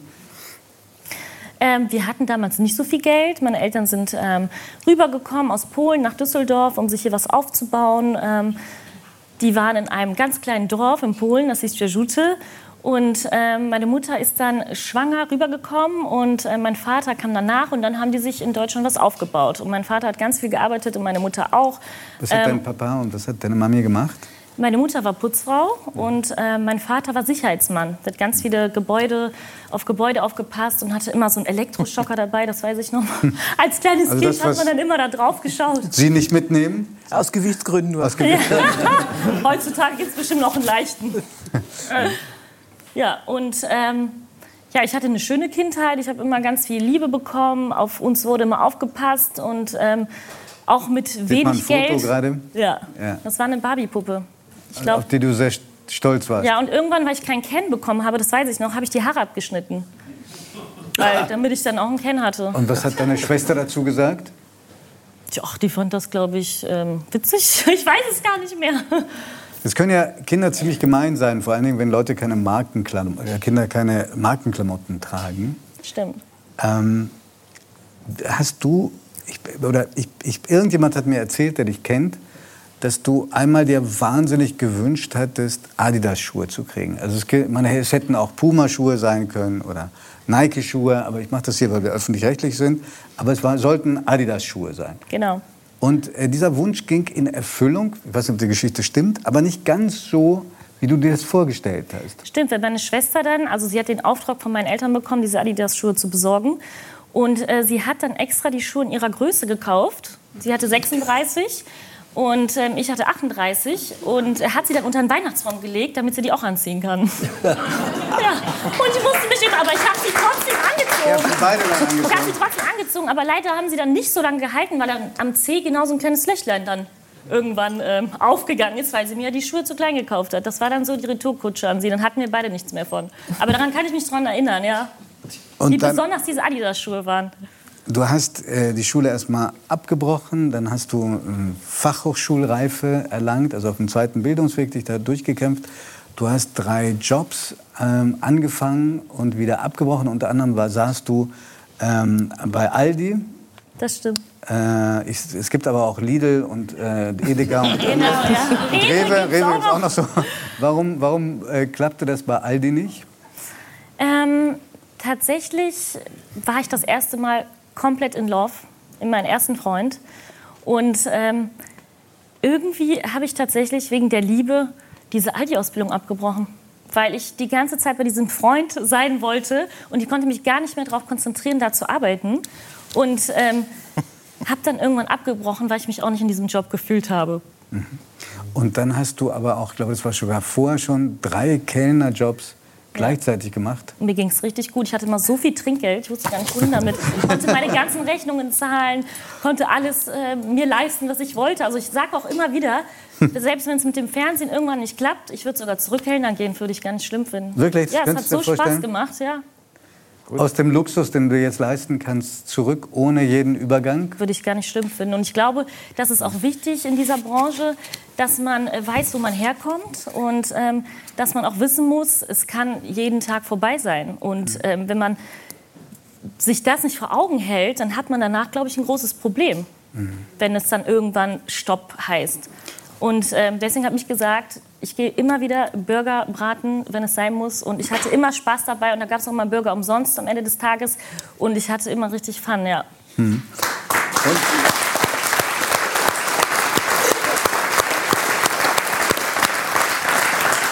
Haben deine, deine Eltern das unterstützt, was du gemacht hast? Also ich meine jetzt nicht ähm, Aldi und die anderen Jobs, sondern als du angefangen hast, äh, im Fernsehen aufzutreten? Die haben es total unterstützt. Die haben Wollten die das richtig? Fanden die das toll, dass Die waren so stolz. Also mein Vater war immer stolz. Der ist immer gegenüber zur Reittankstelle gelaufen und hat immer in alle Zeitungen geguckt, wo ich drinnen bin, hat sie geholt, ausgeschnitten, wo ich dann irgendwo mit meinem Gesicht drauf war und hatte sogar so ein das hört sich zwar jetzt ein bisschen komisch an, aber der hatte irgendwie so ein Altar, wo ich dann ganz viele Bilder hatte in seinem Schlafzimmer und ähm, überall eingerahmt war. Dann hat er die ganzen Sachen mit nach Polen genommen ins Dorf. Die wussten zwar nicht, von was er da spricht, aber die wussten nur, ja, okay, die Evelyn, die ist jetzt irgendwie in der Zeitung und im Fernsehen. Die er hat, ja er, er hat Polen mit dir angegeben. der hat super mit mir angegeben. Der ist auch manchmal der kleine Fuchs, der saß, war dann noch manchmal in der Bank. Und äh, wenn dann In irgendwie, Deutschland? Ja, in Deutschland. Und hat es dann auch ab und zu ausgenutzt, dass die Tochter dann berühmt war, weil er irgendwie in der Schlange stand. Und dann ist er dann auch ja, mal zum Bankberater hingegangen in der Schlange und meinte, ja, schauen Sie mal, das ist meine Tochter. Und der hatte echt Glück, die haben den dann nach vorne geholt. Da habe ich, hab ich immer zu ihm gesagt, Papa, du blamierst mich, hör auf damit. Aber der fand das witzig. Der ist halt... Der ist halt so, vom Charakter her. Der ist immer sehr zielstrebig gewesen, der wusste, was er will. Und ähm, das hat auch abgefärbt. Weil du äh, gesagt hast, ein kleiner Altar. Du warst auch Messdienerin. Ja, ich war im Kinderchor, ähm, ich war Messdienerin und ähm, alles, was so zum Glauben dazu gehört, das hatte ich ja. Und stimmt es, dass du, wenn du äh, Männer kennenlernst, sie fragst, ob sie gläubig sind? Ja. Wenn sie Aber sagen, immer erst am Ende des Dates, damit die nicht direkt abhauen. und wenn sie Nein sagen? Ja, dann überlege ich es mir, ob ich dann ein zweites Date mit ihm haben Aber warum? möchte. Aber warum? Das interessiert mich. Ähm, meine Family ist sehr gläubig. Ähm, ich bin sehr gläubig. Ich würde schon gerne ähm, kirchlich heiraten. Und ich glaube, ähm, da würde es viele Streitpunkte irgendwann in der Beziehung geben. Und darauf habe ich dann von Anfang an schon keinen Bock, wenn ich schon weiß, ach, da wird dann irgendwann gestritten und dann lasse ich es lieber. Also umso älter, umso schlimmer wird es auch, umso schwieriger wird es auch. Und wenn mir dann irgendwie was nicht passt, dann ziehe ich weiter. Es gibt so viele Männer. Man muss ja, die Männer nicht ändern. Das war nicht gelogen. Sehr liebevoll und dankbar äh, von deinen Eltern. Ich glaube, du hast auch sehr schnell schon versucht, ihnen was zurückzugeben. Das stimmt. Ich habe, ähm, ich weiß noch, als ich irgendwie mit 13 oder 14 äh, in meinem Bett lag, in meinem kleinen Kinderzimmer. Wir hatten eine Zwei-Zimmer-Wohnung, also zweieinhalb wegen meinem kleinen Kinderzimmer. Und ähm, da habe ich die ganze Zeit schon überlegt, wie kann ich es meinen Eltern irgendwann zurückgeben. Mein Vater, der war so viel am Arbeiten, der hatte Nachtschicht, Frühschichten. Das heißt, du hast den gar nicht so viel gesehen. Ich den, ja, ich habe den nicht so viel gesehen, wenn wir dann in Polen waren. Ähm, sechs Wochen im Urlaub, dann ja. Aber irgendwann mit 15 hatte ich dann auch keine Lust mehr, weil Polen so langweilig dann irgendwann für mich war. Ich wollte dann eher so in den Süden, ans Meer mal was anderes sehen. Äh, dann bin ich da ausgebrochen aus diesem Polenurlaub. Ähm, und meine Mutter war auch immer am Arbeiten und die haben mir immer so viel ermöglicht, die haben auf so viel verzichtet, damit wir Kinder ein schönes Leben haben. Und ähm, das war dann schon immer mein Traum, Evelyn, wenn du mal viel Geld verdienst, dann gibst du denen was zurück. Und ähm, Was hast du gemacht? ich habe denen dann ein Haus tatsächlich gekauft von meinem ersten großen Geld. Und, In der ähm, Nähe von Düsseldorf? Genau, in der Nähe von Düsseldorf. Ähm, Mitte Köln, Mitte Düsseldorf. Ich sage es jetzt nicht genau, oder man kann sich das eigentlich denken. Egal. Ähm, Und äh, genau, dann habe ich ein Haus gekauft und die waren super glücklich. Und mein Vater hatte wirklich Tränen in den Augen, ähm, weil er so stolz auf mich war. Und ähm, ich bin auch so glücklich, dass ich das so schnell und so, so kurzfristig gemacht habe, weil viele immer zu mir gesagt haben, Evelyn, warum ähm, willst du alles so schnell machen? Ja, weil man im Leben vielleicht nicht diese Zeit hat, um was zurückzugeben, das so, wegen es- Schicksalsschlägen. Dass, dass, dass das Leben nicht so viel Zeit dir und deinen Eltern gegeben hat?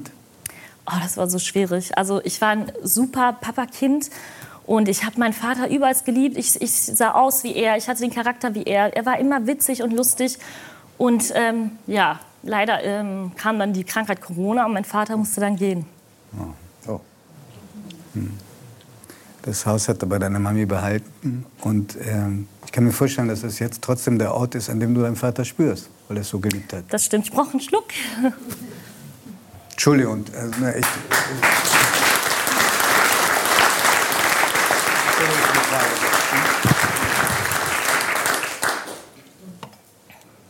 Moment, einmal durchatmen. Ja, aber das Schöne war, dass ich meinem Vater wenigstens noch dieses ähm, Haus zeigen konnte und kaufen konnte. Und ähm, ich werde niemals die Sekunden vergessen, wie er da stand und gesagt hat, es fühlt sich an wie das Paradies. Wir sehen Ähm, gerade ein Foto von ihm, ja. Ja. ja. Ist nicht so lange her, deswegen bin ich noch sehr emotional. Und das Haus wird bleiben. Genau. Meine Mutter hat sehr viel Spaß. Sie haben immer ganz viel, ähm, ganz viel gepflanzt in diesem Haus. Und ähm, als sein Vater verstorben ist und die Pflanzen dann ähm, geplatzt sind, sagt man das so? Du bist ja so eine Pflanzenliebhaber. Nee? Geplatzt? Oder- Aufgeblüht meinst du? Aufgeblüht, genau. Aufgeblüht. Geplatzt. Genau, okay, alles klar. geplatzt. Ich wusste jetzt nicht genau, wie das heißt. Ähm, war sie auch so happy, weil, ähm, weil die das halt zusammen alles gemacht haben. Und äh, mein Vater konnte auch kein erstes Weihnachten in diesem Haus erleben. Und ähm, deswegen waren wir dann so glücklich, dass wir dieses Haus behalten haben, weil wir auch irgendwann so alle traurig waren. Und irgendwie habe ich dieses Haus dann gehasst. Irgendwann, weil ähm, ja, mein Vater quasi dann ähm, ja, vom da auch gegangen ist. Und ich hatte sogar das Gefühl, dieses Haus zu verkaufen, weil ich mich einfach nicht mehr in diesem Haus gespürt habe. Und ähm, dann haben mir ganz viele gesagt, Evelyn, mach das bloß nicht, weil deine Mutter, die liebt dieses Haus. Die haben zusammen dieses Haus quasi aufgebaut, die haben den Garten zusammen gemacht. Und es war die beste Entscheidung, dieses Haus zu behalten, weil meine Mutter so viel Spaß noch dran hat. Und ähm, ja, mein Papa lebt da drin weiter, sagen wir immer.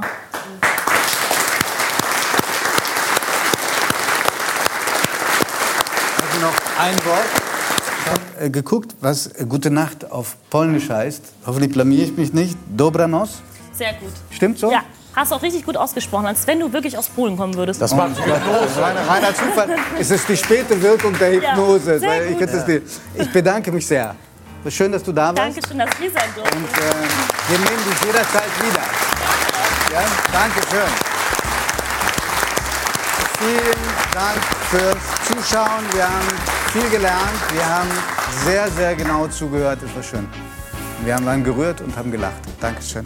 Und jetzt im Anschluss gratuliert der NDR Alida Gundlach zum 80. Geburtstag. Ein Porträt über eine tolle Frau mit starker Stimme und ganz großem Herzen. Also bleiben Sie dran. Ciao und auf Wiedersehen. Schönen Sommer. Tschüss.